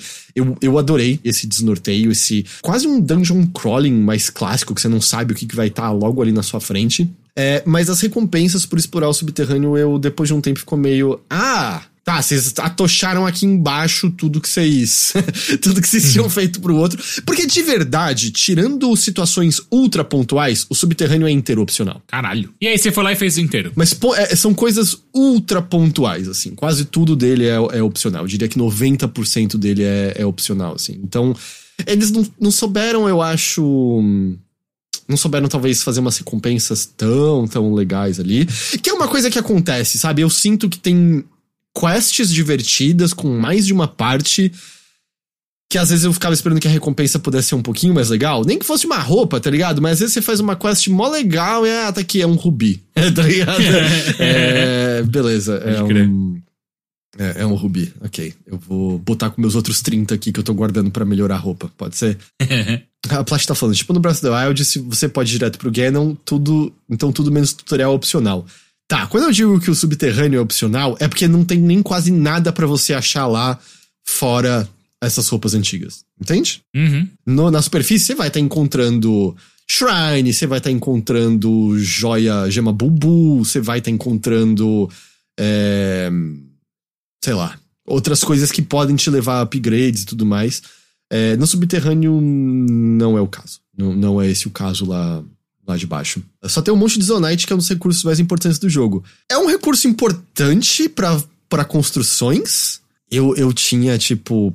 Mesmo antes de eu explorar o, o, o fundo intensamente, eu sempre tinha algumas centenas de Zonite, que é mais do que o suficiente uhum. para você, sabe? Então, não precisa. É, eu, eu, eu terminei com 999 de, Zonite, eventualmente. E isso que eu melhorei minha bateria para além do máximo também, assim. Não, não é um problema como além do máximo? Ah, é que você enche tudo, depois você enche mais e coisas assim. assim. então não era o máximo. O pessoal tá dando, tá dando spoilers no chat, segura a mão de spoilers. Eu estou muito propositadamente dizendo que quase não tem nada. Quase! Obrigatório no subterrâneo, entendeu? Quase 90% dele é opcional. Em parte, foi legal isso. Tipo, estou explorando porque eu quero explorar, sabe? Mas eu não uhum. me importaria de ter um pouquinho mais. Ser um pouquinho mais palpável as recompensas que você tem ali, ali embaixo. Pode crer. Ah, isso aqui é uma coisa interessante. O Shinji falou, pô, mas além disso tem os Onites, é, mas o que eu mais gosto para mim é que tá a bomba, a flor que deixa o inimigo confuso, e a melhor de todas que é o cogumelo que faz fumaça. Então, a bomba se acha em outros lugares e, e eventualmente eu comprei muita bomba com Pou, que tudo bem que o Pou você pega no subterrâneo. Mas isso é uma coisa, no começo eu tava usando direto esses cogumelos. Direto, direto. Depois de algumas dezenas de horas, é, hum, você tem armas já o suficiente. Você não precisa mais usar os cogumelos, você não precisa mais usar bomba. Eu só batia uhum. em tudo. Até porque todos os inimigos, você pega o timing da animação deles, então você começa a dar flurry rush e coisas assim, sabe? Pera, tem como dar upgrade na bateria? Eu nunca fiz isso. Ué, sim. Literal. É que engraçado porque no céu te ensinam o que você tem que fazer para isso, mas, mas ele não te ensina direito por que, que você tem que fazer aquilo, mas você consegue no, na superfície. Mas a, o principal recurso para isso é no subterrâneo, se você quiser aumentar a bateria. Mas foi muito bom, cara. Eu gostei demais. Eu gostei demais. É um jogo foda, é um jogo incrível, é um jogo em muitos aspectos impecável. É alguma coisa não fez meus olhos brilharem no mesmo nível de Breath of the Wild. Você tá mais velho, né, Heitor? A gente passou por 2020, toda a pandemia, a gente passou por Bolsonaro, sabe? é, tipo, o encanto não foi mesmo. E eu acho, eu volto para aquilo que eu falei, eu acho que em grande medida era porque, cara, Breath of the Wild era algo impensável para Zelda. Tears of the Kingdom é, sem dúvida, aquela fórmula aplicada a algumas novas mecânicas. Umas, algum, essas novas mecânicas, perdão, essas novas mecânicas são absurdas de incríveis? São. Fazer os construtos é muito legal. Eu ainda acho que a habilidade mais insana desse jogo é você atravessar tetos. Eu não sei mais se eu quero jogar jogos. Tá ligado quando você jogou Horizon logo depois do primeiro Breath of the Wild? E era tipo, Ai, eu, não, eu, não, consigo escalar tudo, que merda é essa? Eu acho que vai ser assim com tetos, tá ligado? Eu vou estar numa caverna, tipo, eu quero atravessar o teto e sair daqui agora. Eu não quero voltar isso daqui. não quero mais ficar aqui, né? Eu não quero. sair daqui. é, então, eu acho, o Trunks Moreno falou, nossa, não sei se eu consigo voltar pra Breath of the Wild. Eu acho que deve ser difícil voltar, por conta dessas melhorias de vida, escalar, é, escalar a montanha de novo. Mas eu tô dizendo aquele brilho, sabe? A maneira como eu me lembro quando eu tava jogando Versus Tears of the Kingdom, o Breath of the Wild ainda foi algo mais especial, eu, eu, eu diria. É, e, mas eu, minha torcida continua sendo. Eu quero que a Nintendo faça o jogo inteiro baseado na construção e que tenha desafios que demandem você pirar na construção. Tears of the Kingdom não tem nada que demanda você pirar na construção. Pirar na construção é por criatividade, é por você querer fazer coisas divertidas, coisas que podem ser úteis, legais, mas ele não demanda, tirando a área de tutorial, ele não demanda de você de, de maneira nenhuma. É, travessia, armas, poderes, história, não tem um quesito que Tears the King não seja melhor. Engraçado, Betenco, eu, eu acho que os poderes são diferentes o suficiente, eu acho que o poder de congelar e fazer as coisas ganharem a inércia do, da porrada que elas, que elas receberam tem, tem sua diversão à parte que não não tem Tears of the Kingdom. Mas é, eu, eu acho que eu, eu até concordo que é um jogo melhor, mas ele é construído na base gigantesca de Breath of the Wild, né? Então, uhum. é, isso, isso faz uma, uma diferença. É, perguntaram, e agora, pra onde você acha que Zelda pode ir? Pelo que o Aonuma falou, o template é esse. O modelo é Zelda de mundo aberto a partir de agora. Eu não acho que isso anula a possibilidade de um time menor fazer um Zelda 2D de novo, ou a gente ter uns remakes de Zelda 2D como a gente teve do Link's Awakening. Eu amo o modelo de mundo aberto, não gostaria que Zelda fosse só isso. Eu acho que não sei, eu sentiria a falta do modelo do modelo clássico um pouco. Mas pelo que o Anuma falou, deve continuar assim. Eu acho não funcionaria uma terceira vez com o mesmo mapa. Porque é um mapa com muitas diferenças, são.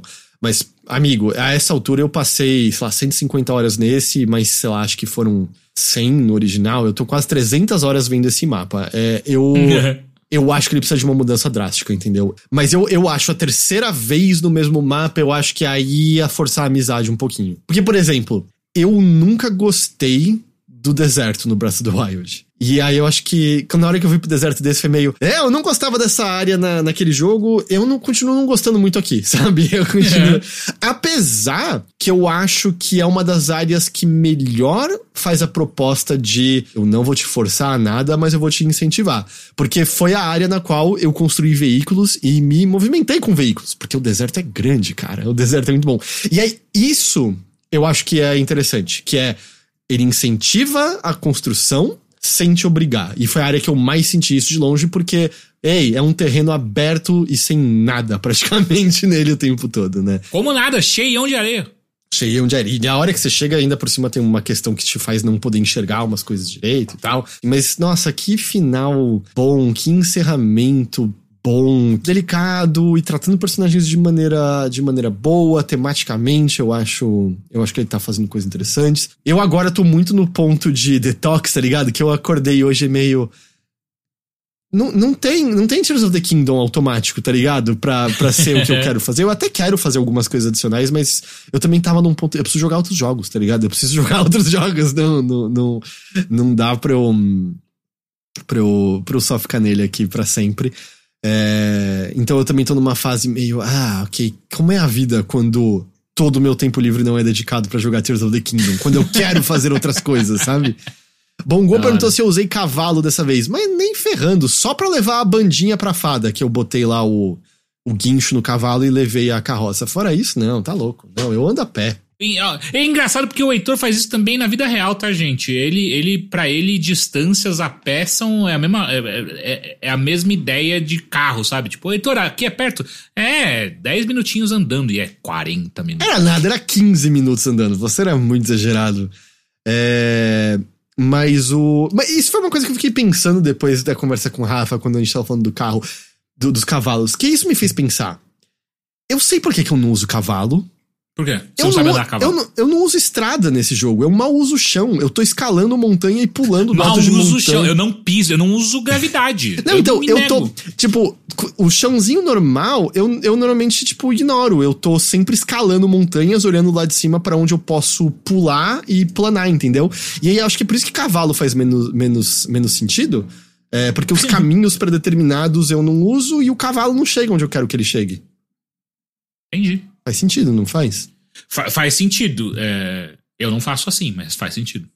Ah, mas descobriram uma manha para andar em, em terreno turbulento. Hum. Um dos arti artigos Zonai que você pode botar no chão e. E. Tipo, ter um objeto ali na sua frente, né? Você tem um ventilador, essas coisas, você tem uma panela.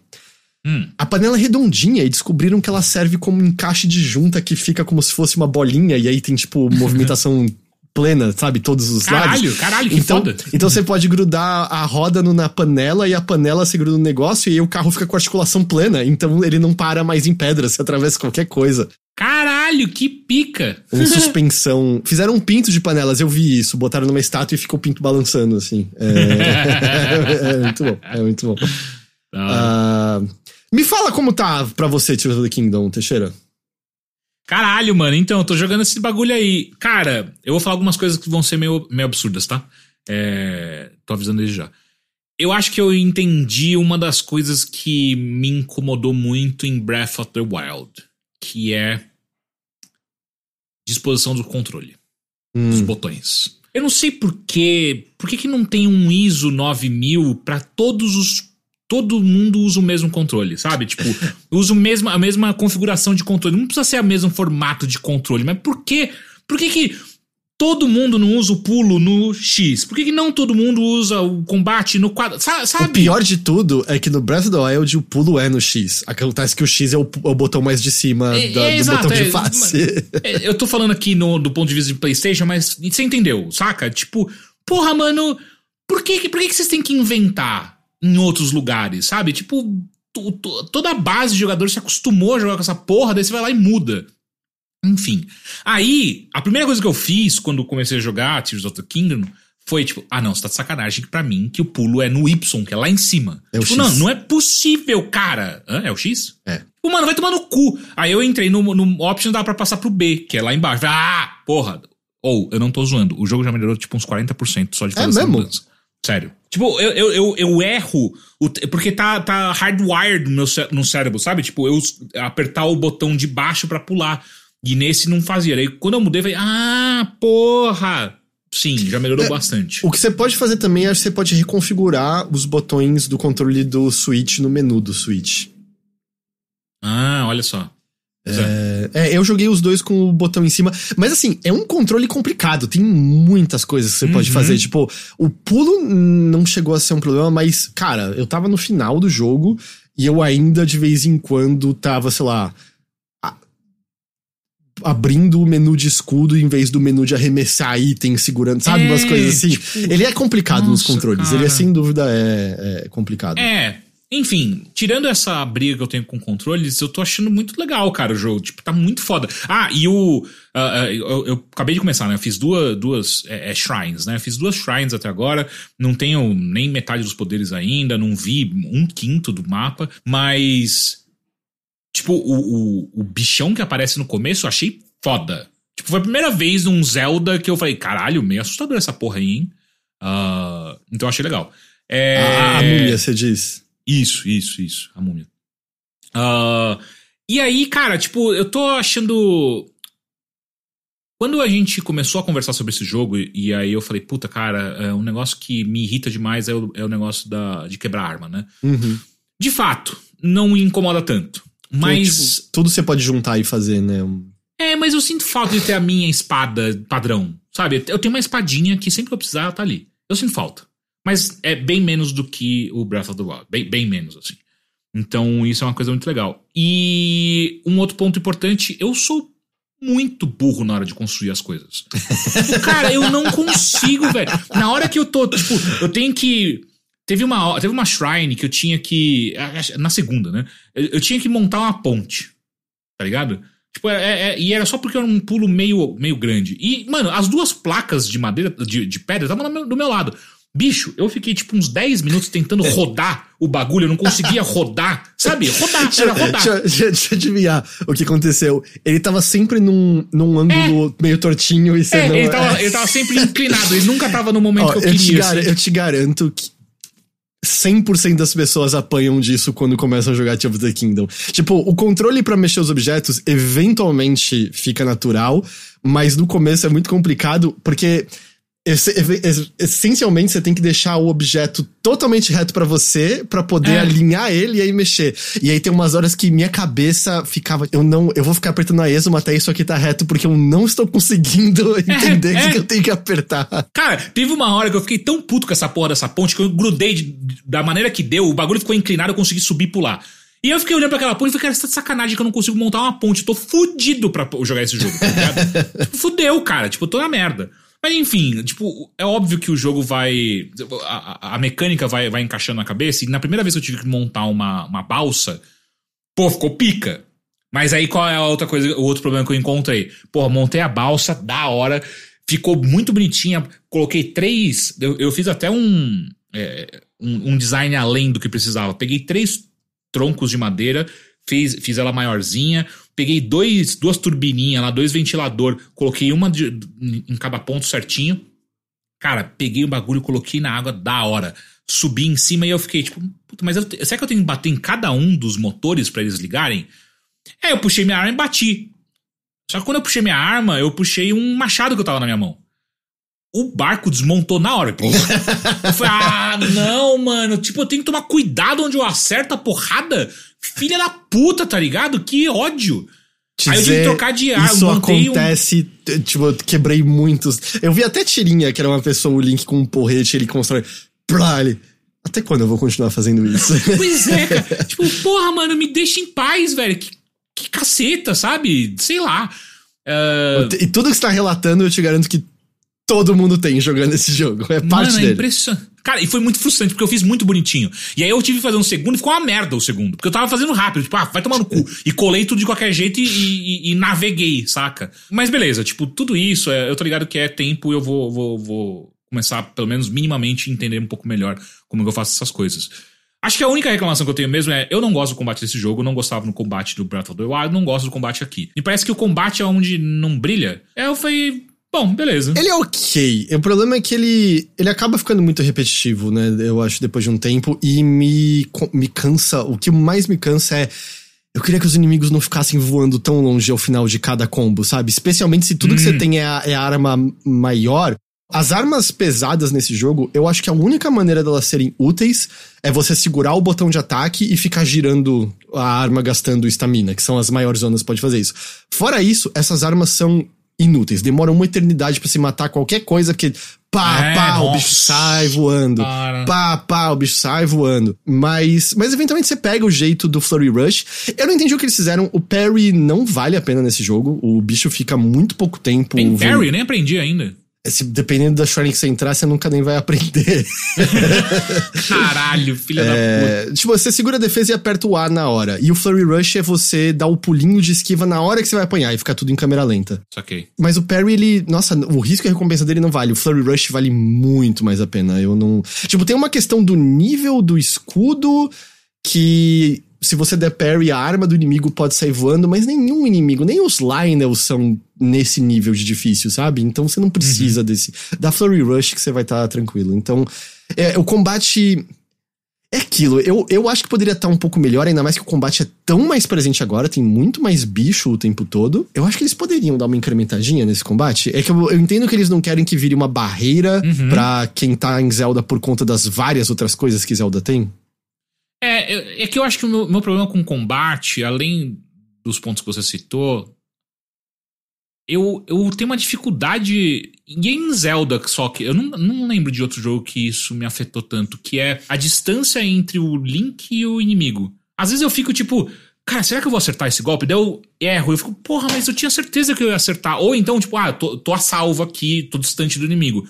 E aí eu, eu tomo uma porrada, eu fico, Porra, mano, mas que caralho, eu, eu acho que eu precisava de uma de uma dica visual melhor de ah, não, aí você vai apanhar. Não, você não vai. Sabe, eu não sei, tem alguma coisa na câmera, não sei se, sei lá, sei lá, talvez eu esteja ficando velho e eu não consigo mais É, o melhor mesmo é colar neles e, tipo, o escudo levantado e aí né, bater nas aberturas. Inimigo É, grande. O Lionel rola de ficar na bunda dele, por exemplo. Eu apanhei de um bicho, eu tava com o escudo levantado, eu tomei umas duas porradas e morri. Eu fiquei, porra, mas caralho, eu tava com o escudo levantado, seu filho da puta. Às vezes ele bateu no ladinho certinho. Mas isso é uma coisa, né? Você morre muito no começo desse jogo. É, com, Porra. tipo, e muita coisa é one hit kill. Né? Uma porrada você é, morreu. foi esse, esse tipo, puta que pariu. Era um inimigo que, cara, parecia que eu não deveria estar ali, sabe? E aí, puta, ele me deu uma porrada, eu morri. Eu falei, ah, não, velho. É, vai de- demora um pouquinho pra você ter corações o suficiente pra. E, e outra coisa também, assim que possível, né? Faça alguma parte da missão da, da, da Great Fairy, né? Da Grande Fada, porque melhorar a armadura faz muita diferença é, É. nesse jogo.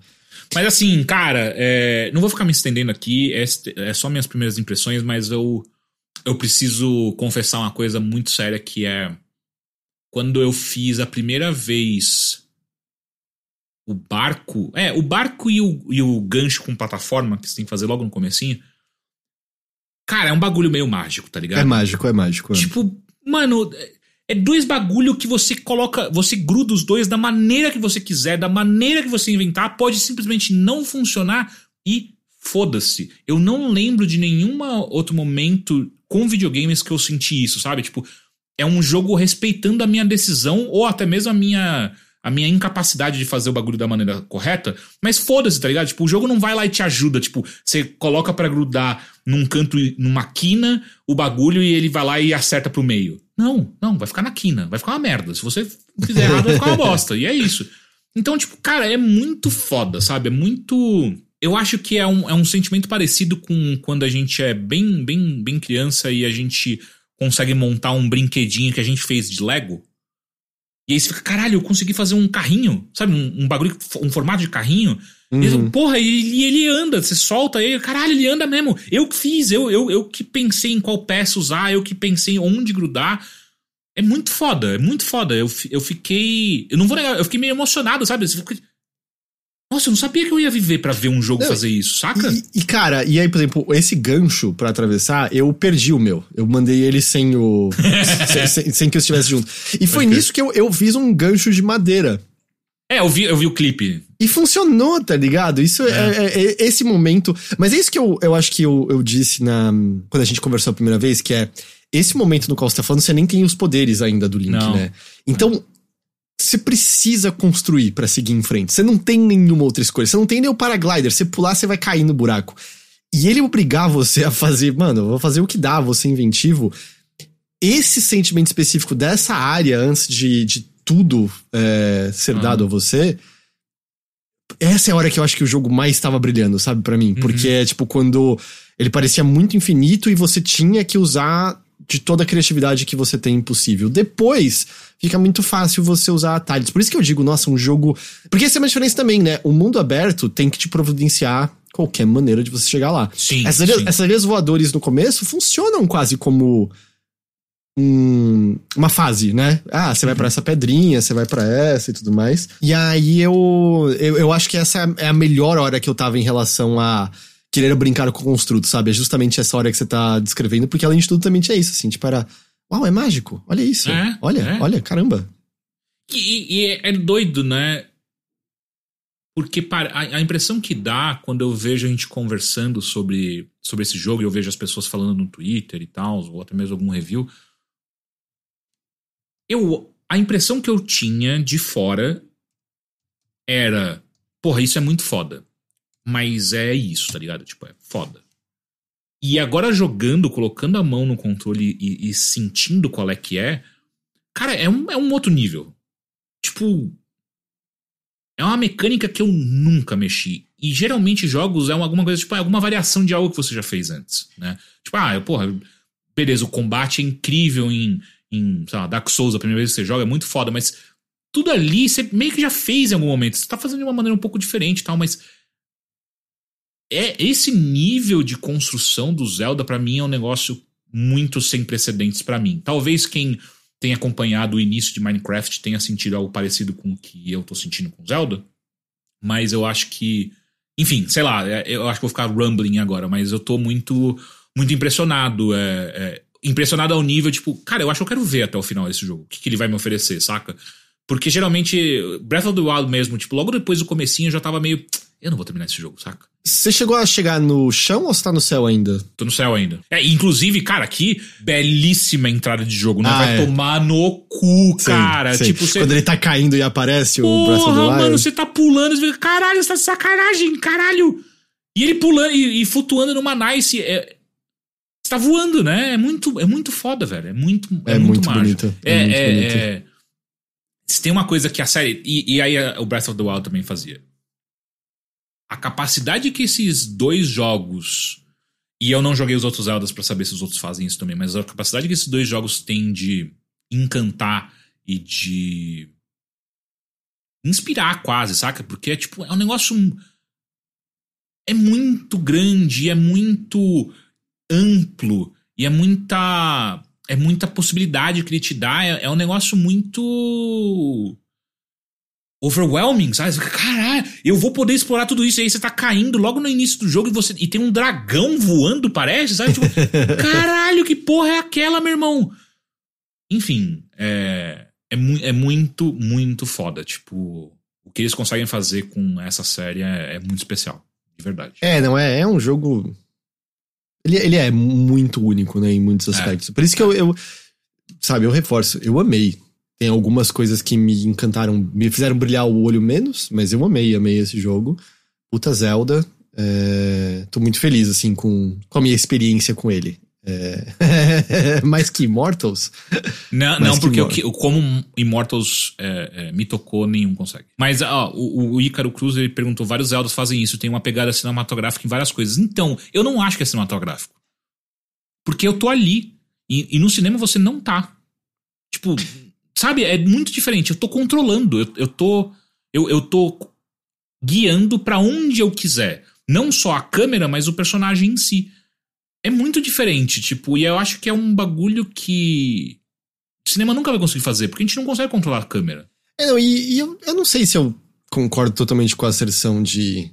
Claro, que Zelda, de maneira geral, tá fazendo o que Tears of the Kingdom tá fazendo em termos de ah, narrativa e, e, e cutscenes e câmera. Eu não acho que é uma coisa tão habitual pra Zelda. Eu acho que eles sempre foram muito bons em elementos narrativos e visuais. Tipo, o Uhum. primeiro Zelda de todos, no Nintendinho, quando você vai enfrentar.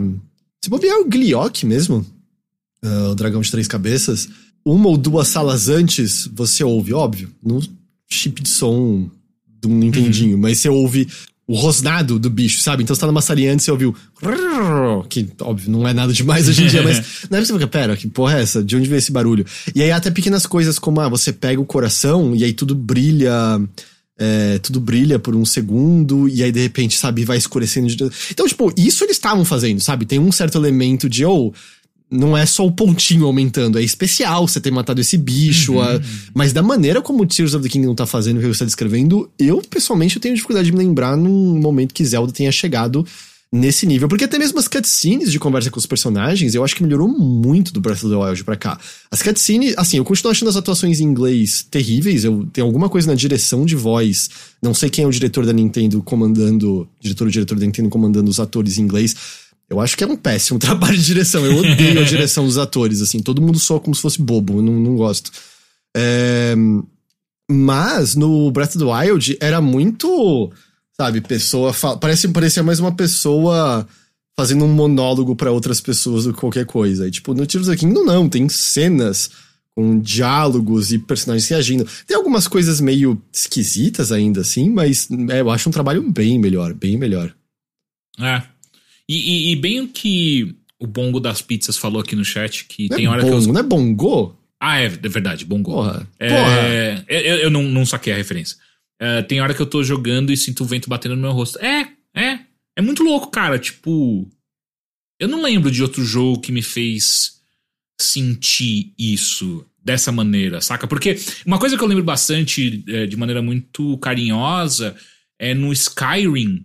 A primeira vez que eu subi numa montanha super alta, assim, eu fiquei meio, caralho, caralho, eu tô com frio, parece, sabe? Porque é tudo neve, que porra é essa? E, obviamente, que um jogo FPS é super diferente de um jogo em terceira pessoa também, né? Inclusive nessas coisas, mas é. Ou até mesmo uh, uh, Bioshock Infinite, eu acho que eles fazem uh, esses momentos de quando você tava viajando, zarpando pelo, pelo, usando aqueles ganchos, né? Era muito foda. Era, dava uma sensação de, de, de velocidade muito, muito legal. Mas eu acho que tem alguma. Tem um je no Tears of the Kingdom, saca? Tipo, de você olhar para aquele tamanho de, de coisa e.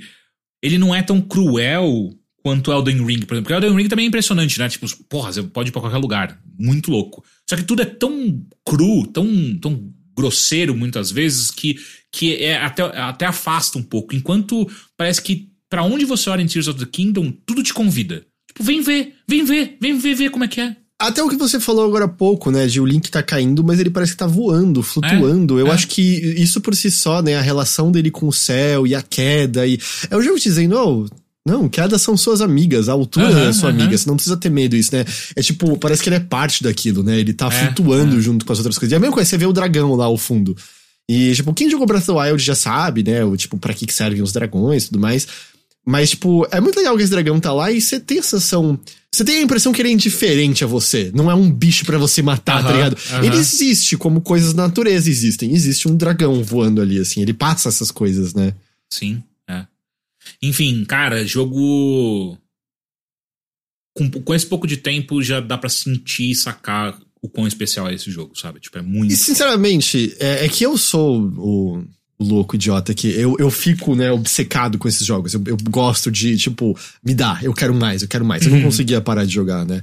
Mas se você tá com a possibilidade de, mano, eu vou jogando de boinha, vou jogando, tá ligado, quando o uhum. tempo. Eu acho que é uma maneira deliciosa de experimentar esse jogo. Óbvio, quanto mais tempo passa, sempre corre aquele risco de você acabar se distanciando uma hora ou outra e tudo mais. Mas sem pressa, tá ligado? Vai explorar o mundo, vai fazer novas coisas. Eu acho que é uma maneira deliciosa de, ah. jogar Tears of the Kingdom. É, eu acho que eu vou, vou seguir nessa toada também. Acho que eu também, uma coisa que eu vou tentar evitar fazer, e eu sei que seja, talvez seja um pouco oposto do que você está falando, mas é. Jogos assim, mundo, mundo aberto, eu, a minha tendência é eu me afastar muito rápido da, da história principal, do caminho principal. E, e aí é isso que me afasta do jogo, porque daí eu não sei mais, puta, pra onde eu vou agora, sabe? Pra, uhum. E, e, eu gosto de ter um, pelo menos um objetivo claro e depois eu, eu posso até me afastar um pouco dele, mas depois eu volto. Uh, eu acho que eu preciso seguir um pouco a história, pelo menos abrir todos os meus poderes e aí, tipo, ah, beleza, então agora eu posso explorar um pouco mais. Eu me lembro que no Breath of the Wild, uma coisa que você comentou na ocasião, você se sentiu um pouco perdido, né, para onde uhum. ir. Ah. É, depois que você descer do céu, esse início ele é mais estruturado, ele permite que você, né, ah, foda-se, vou embora pra lá. Mas eu recomendo seguir esse começo mais estruturado, a Impa vai pedir para você acompanhar ela até um dos desenhos do chão vai, vai ter um cara que vai pedir para você, ou me acompanha até a a profundeza e tal. Faz essas coisas básicas, eu acho que vale a pena, porque aí você fica com várias.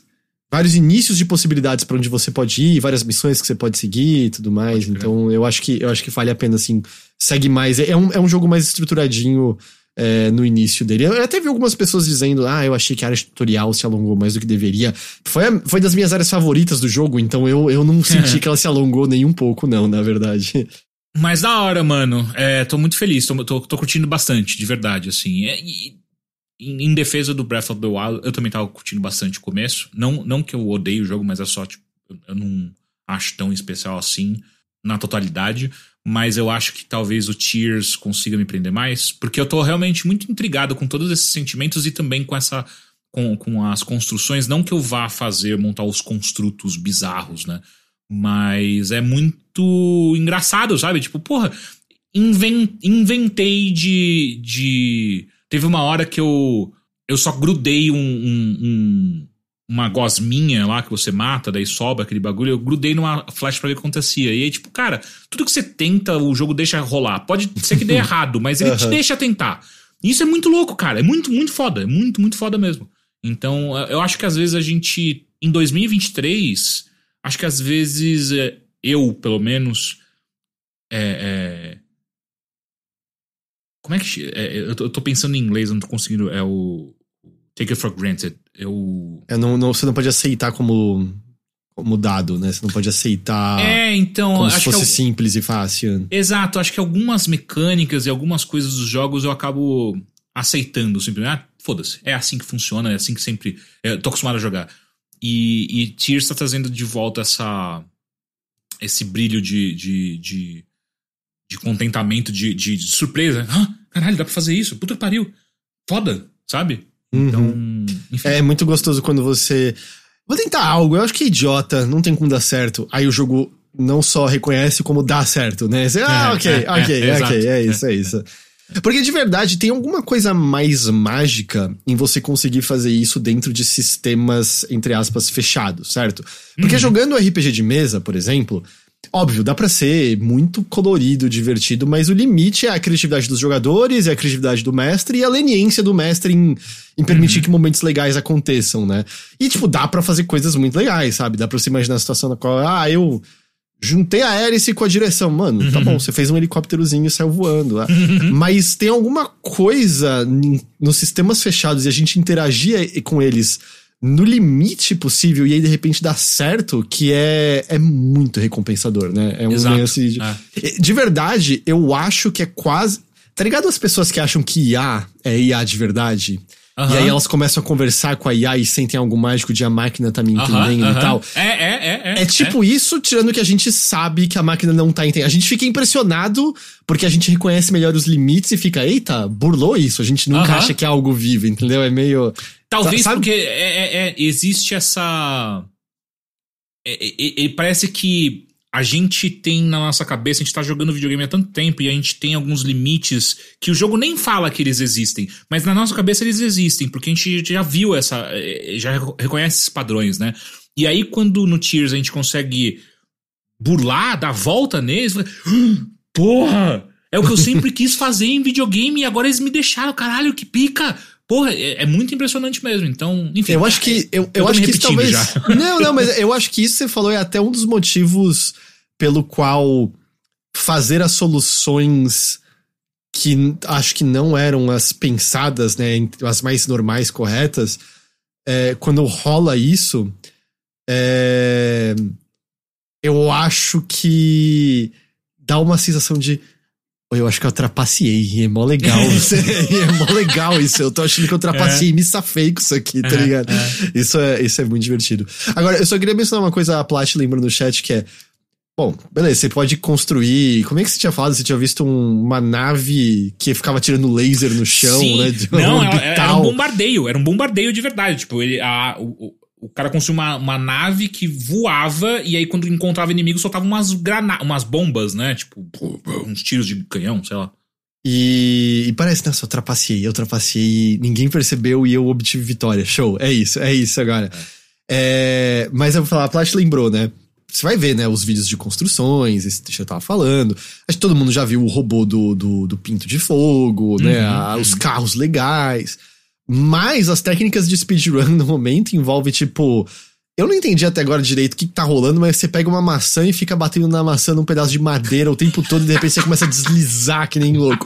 Então é muito bom, porque, tipo, caralho, olha isso, mano. Eu fiz um Metal Gear Speedrunners, maçã e madeira, zoom, voando Cara, eu, pelo eu, vi um, eu vi um maluco que ele, ele fez o que? Ele pegou três. É, são três chapas de madeira.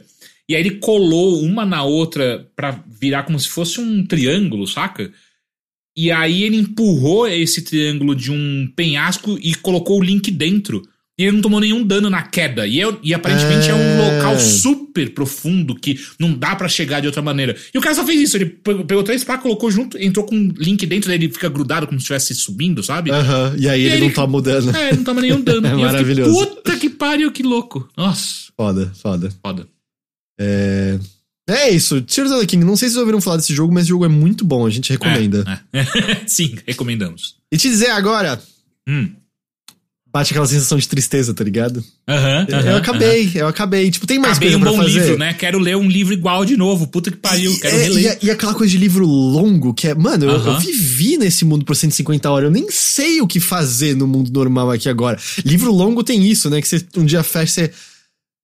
Ué, eu não sei o que vai acontecer mais com esse personagem a partir de agora, tá Cara, ligado? quando eu terminei Torre Negra do Stephen King, eu fiquei desolado, sabe? Tipo, são sete livros. E um e, e cada um vai, vai ficando maior que o outro. Quando acabou, eu fiquei. O que, que eu faço agora, velho? Tipo, nenhum outro livro vai fazer. Ou mesmo Senhor dos Anéis também, tipo, que eu fiquei maluco também quando eu li quando eu era moleque. Enfim, é. é... Entendo, É isso, entendo eu, eu tenho, eu tenho umas 30 shrines pra, pra fazer ainda, um numerinho ainda, ainda legal e tal. É, mas, mas bate essa tristezinha, sabe? Até porque Uhum. a conversa vai continuar e. Ah, eu queria sentir essa coisa mágica, mágica de novo, né? Eu acho que Ah. em parte é por isso até que eu fico pensando, puta, não dá pra usar o mesmo mapa de novo, porque hum, a surpresa É. é. diminuída, né? Eu acho Aham. que você precisa de algumas coisinhas um pouquinho. Fico curioso. É, perguntaram no chat, né? O que que, que, que a gente enxerga pra, pro futuro da série de Zelda, né? Não sei, cara. Talvez Zelda no, no presente, sabe? É, Zelda em, em Los Angeles. É isso. Zelda em Los Angeles fazendo eu, tudo isso. Eu, eu não me espan- Assim, eles podem inventar mais, mas eu acho que talvez esse Link e, esse- e essa Zelda e essa Hyrule. Acabou. Acho que contou já o Uhum. que, o que precisava, sabe? Eu acho que. no- no- dá um novo Link, novo Zelda, nova, nova Hyrule, enfim. Eu acho que. Acho que tá bom esses dois ali. Pode crer. Enfim. Teixeira, é isso por hoje. É isso por hoje, cara. É isso. É, Você tem recadinho? Você tem alguma coisa que quer falar? Não tenho recado. Ah, o único recado é que bilheteria chega um dia depois, porque a gente tá gravando Modern hoje, então a gente grava bilheteria amanhã. Então chega É. um diazinho, mas Mas é tirando isso, sussa. Também não tenho recadinho. Você pode pegar os nomes pra agradecer, por favor? Pego. Quando lançar o Switch 2 vai ter Zelda novo. Eu acho que não, viu? Porque eu acho que Switch 2 deve ser tipo ano que vem e Zelda novo. O Breath of the Wild pra esse, que foi uma construção em cima do que já existia, foram seis anos. Eu acho que a gente vai ter Switch 2 por um tempo até ter o. A não ser que É, seja um né? Zelda menor, claro, né? A não ser que seja tipo remake de Oracle of Ages, Oracle of Seas, um novo jogo, um novo Zelda visto de cima, né? Eu ia gostar. E hoje nós agradecemos Matheus Osório Carvalho de Cerqueira e Arthur Barbosa Câmara. Por que a gente tá agradecendo eles, Heitor? Porque eles são pessoas maravilhosas que apoiam o Overloader em suas campanhas de financiamento coletivo. Você pode encontrar absolutamente todas elas em overloader.com.br barra ajude. E elas são importantíssimas porque elas são o ganha-pão do Overloader, né? Elas que fazem este aqui ser a, nossa, a nossa atividade, ser minha atividade principal, fazer as luzes estarem acesas, que a gente possa ter podcast bonitinho toda semana etc, etc. Então, se você gosta de nos acompanhar nessas conversas aqui de podcast, se você gosta de nos acompanhar em nossas transmissões ao vivo e tudo mais, é, considere se tornar um apoiador. Qualquer quantia. Qualquer, Teixeira, eu já falei que é qualquer quantia. Já falou, mas repete. Qualquer quantia já faz a maior diferença do mundo pra gente. Então, se você puder considerar se tornar um apoiador, seria excelente pra gente. Excelente. Perfeito, muito obrigado. E é isso, gente. É, eu acabei de me tocar algo que pode rolar. Hum. É Switch 2 com tipo relançamento do Tears of the Kingdom e aí ele roda mais Caralho. liso e coisas assim. Porra, eu esqueci de falar isso. Eu não nego que os primeiros, sei lá, os primeiros 10, 15 minutos eu fiquei jogando e aí você vai olhando, tipo, umas caras de frame rate, você fica. Porra, mano, caralho. Mas é bem pontual, não incomoda de maneira geral. É, não. a- Assim, um, primeiro me acostuma com 30 frames, rapidinho. Não, não, foi nenhuma treta. Mas é só meio, wow. É assim que vai ser o jogo, saca? Mas não, beleza. às vezes vai ser menos. É. Mas é, é, po- por exemplo, no subterrâneo, quando tem uns veículos e inimigos, a taxa de quadro vai embora. É. Mas aí, por exemplo, essa foi a hora que eu lembrei, ah, eu posso usar um olho de Kiss e atirar uma flecha teleguiada e não ter que me importar em mirar? Pronto, resolvido taxa de quadro. Mas é isso. Teixeira, muito obrigado. Eu que pela- agradeço, Heitor. Valeu. GG, boa viagem de volta do lugar que não sabemos onde é. Ninguém sabe, ninguém, Ninguém sabe. lembra. Ninguém fala pra ela, hein? Pelo amor de Deus. E é isso, gente. Muito obrigado pela companhia e audiência de todos vocês. Muito, muito obrigado mesmo. A gente vai ficando por aqui, mas na semana que vem estamos de volta com mais uma edição do Mothership. Até lá. Tchau, tchau. Tchau, tchau.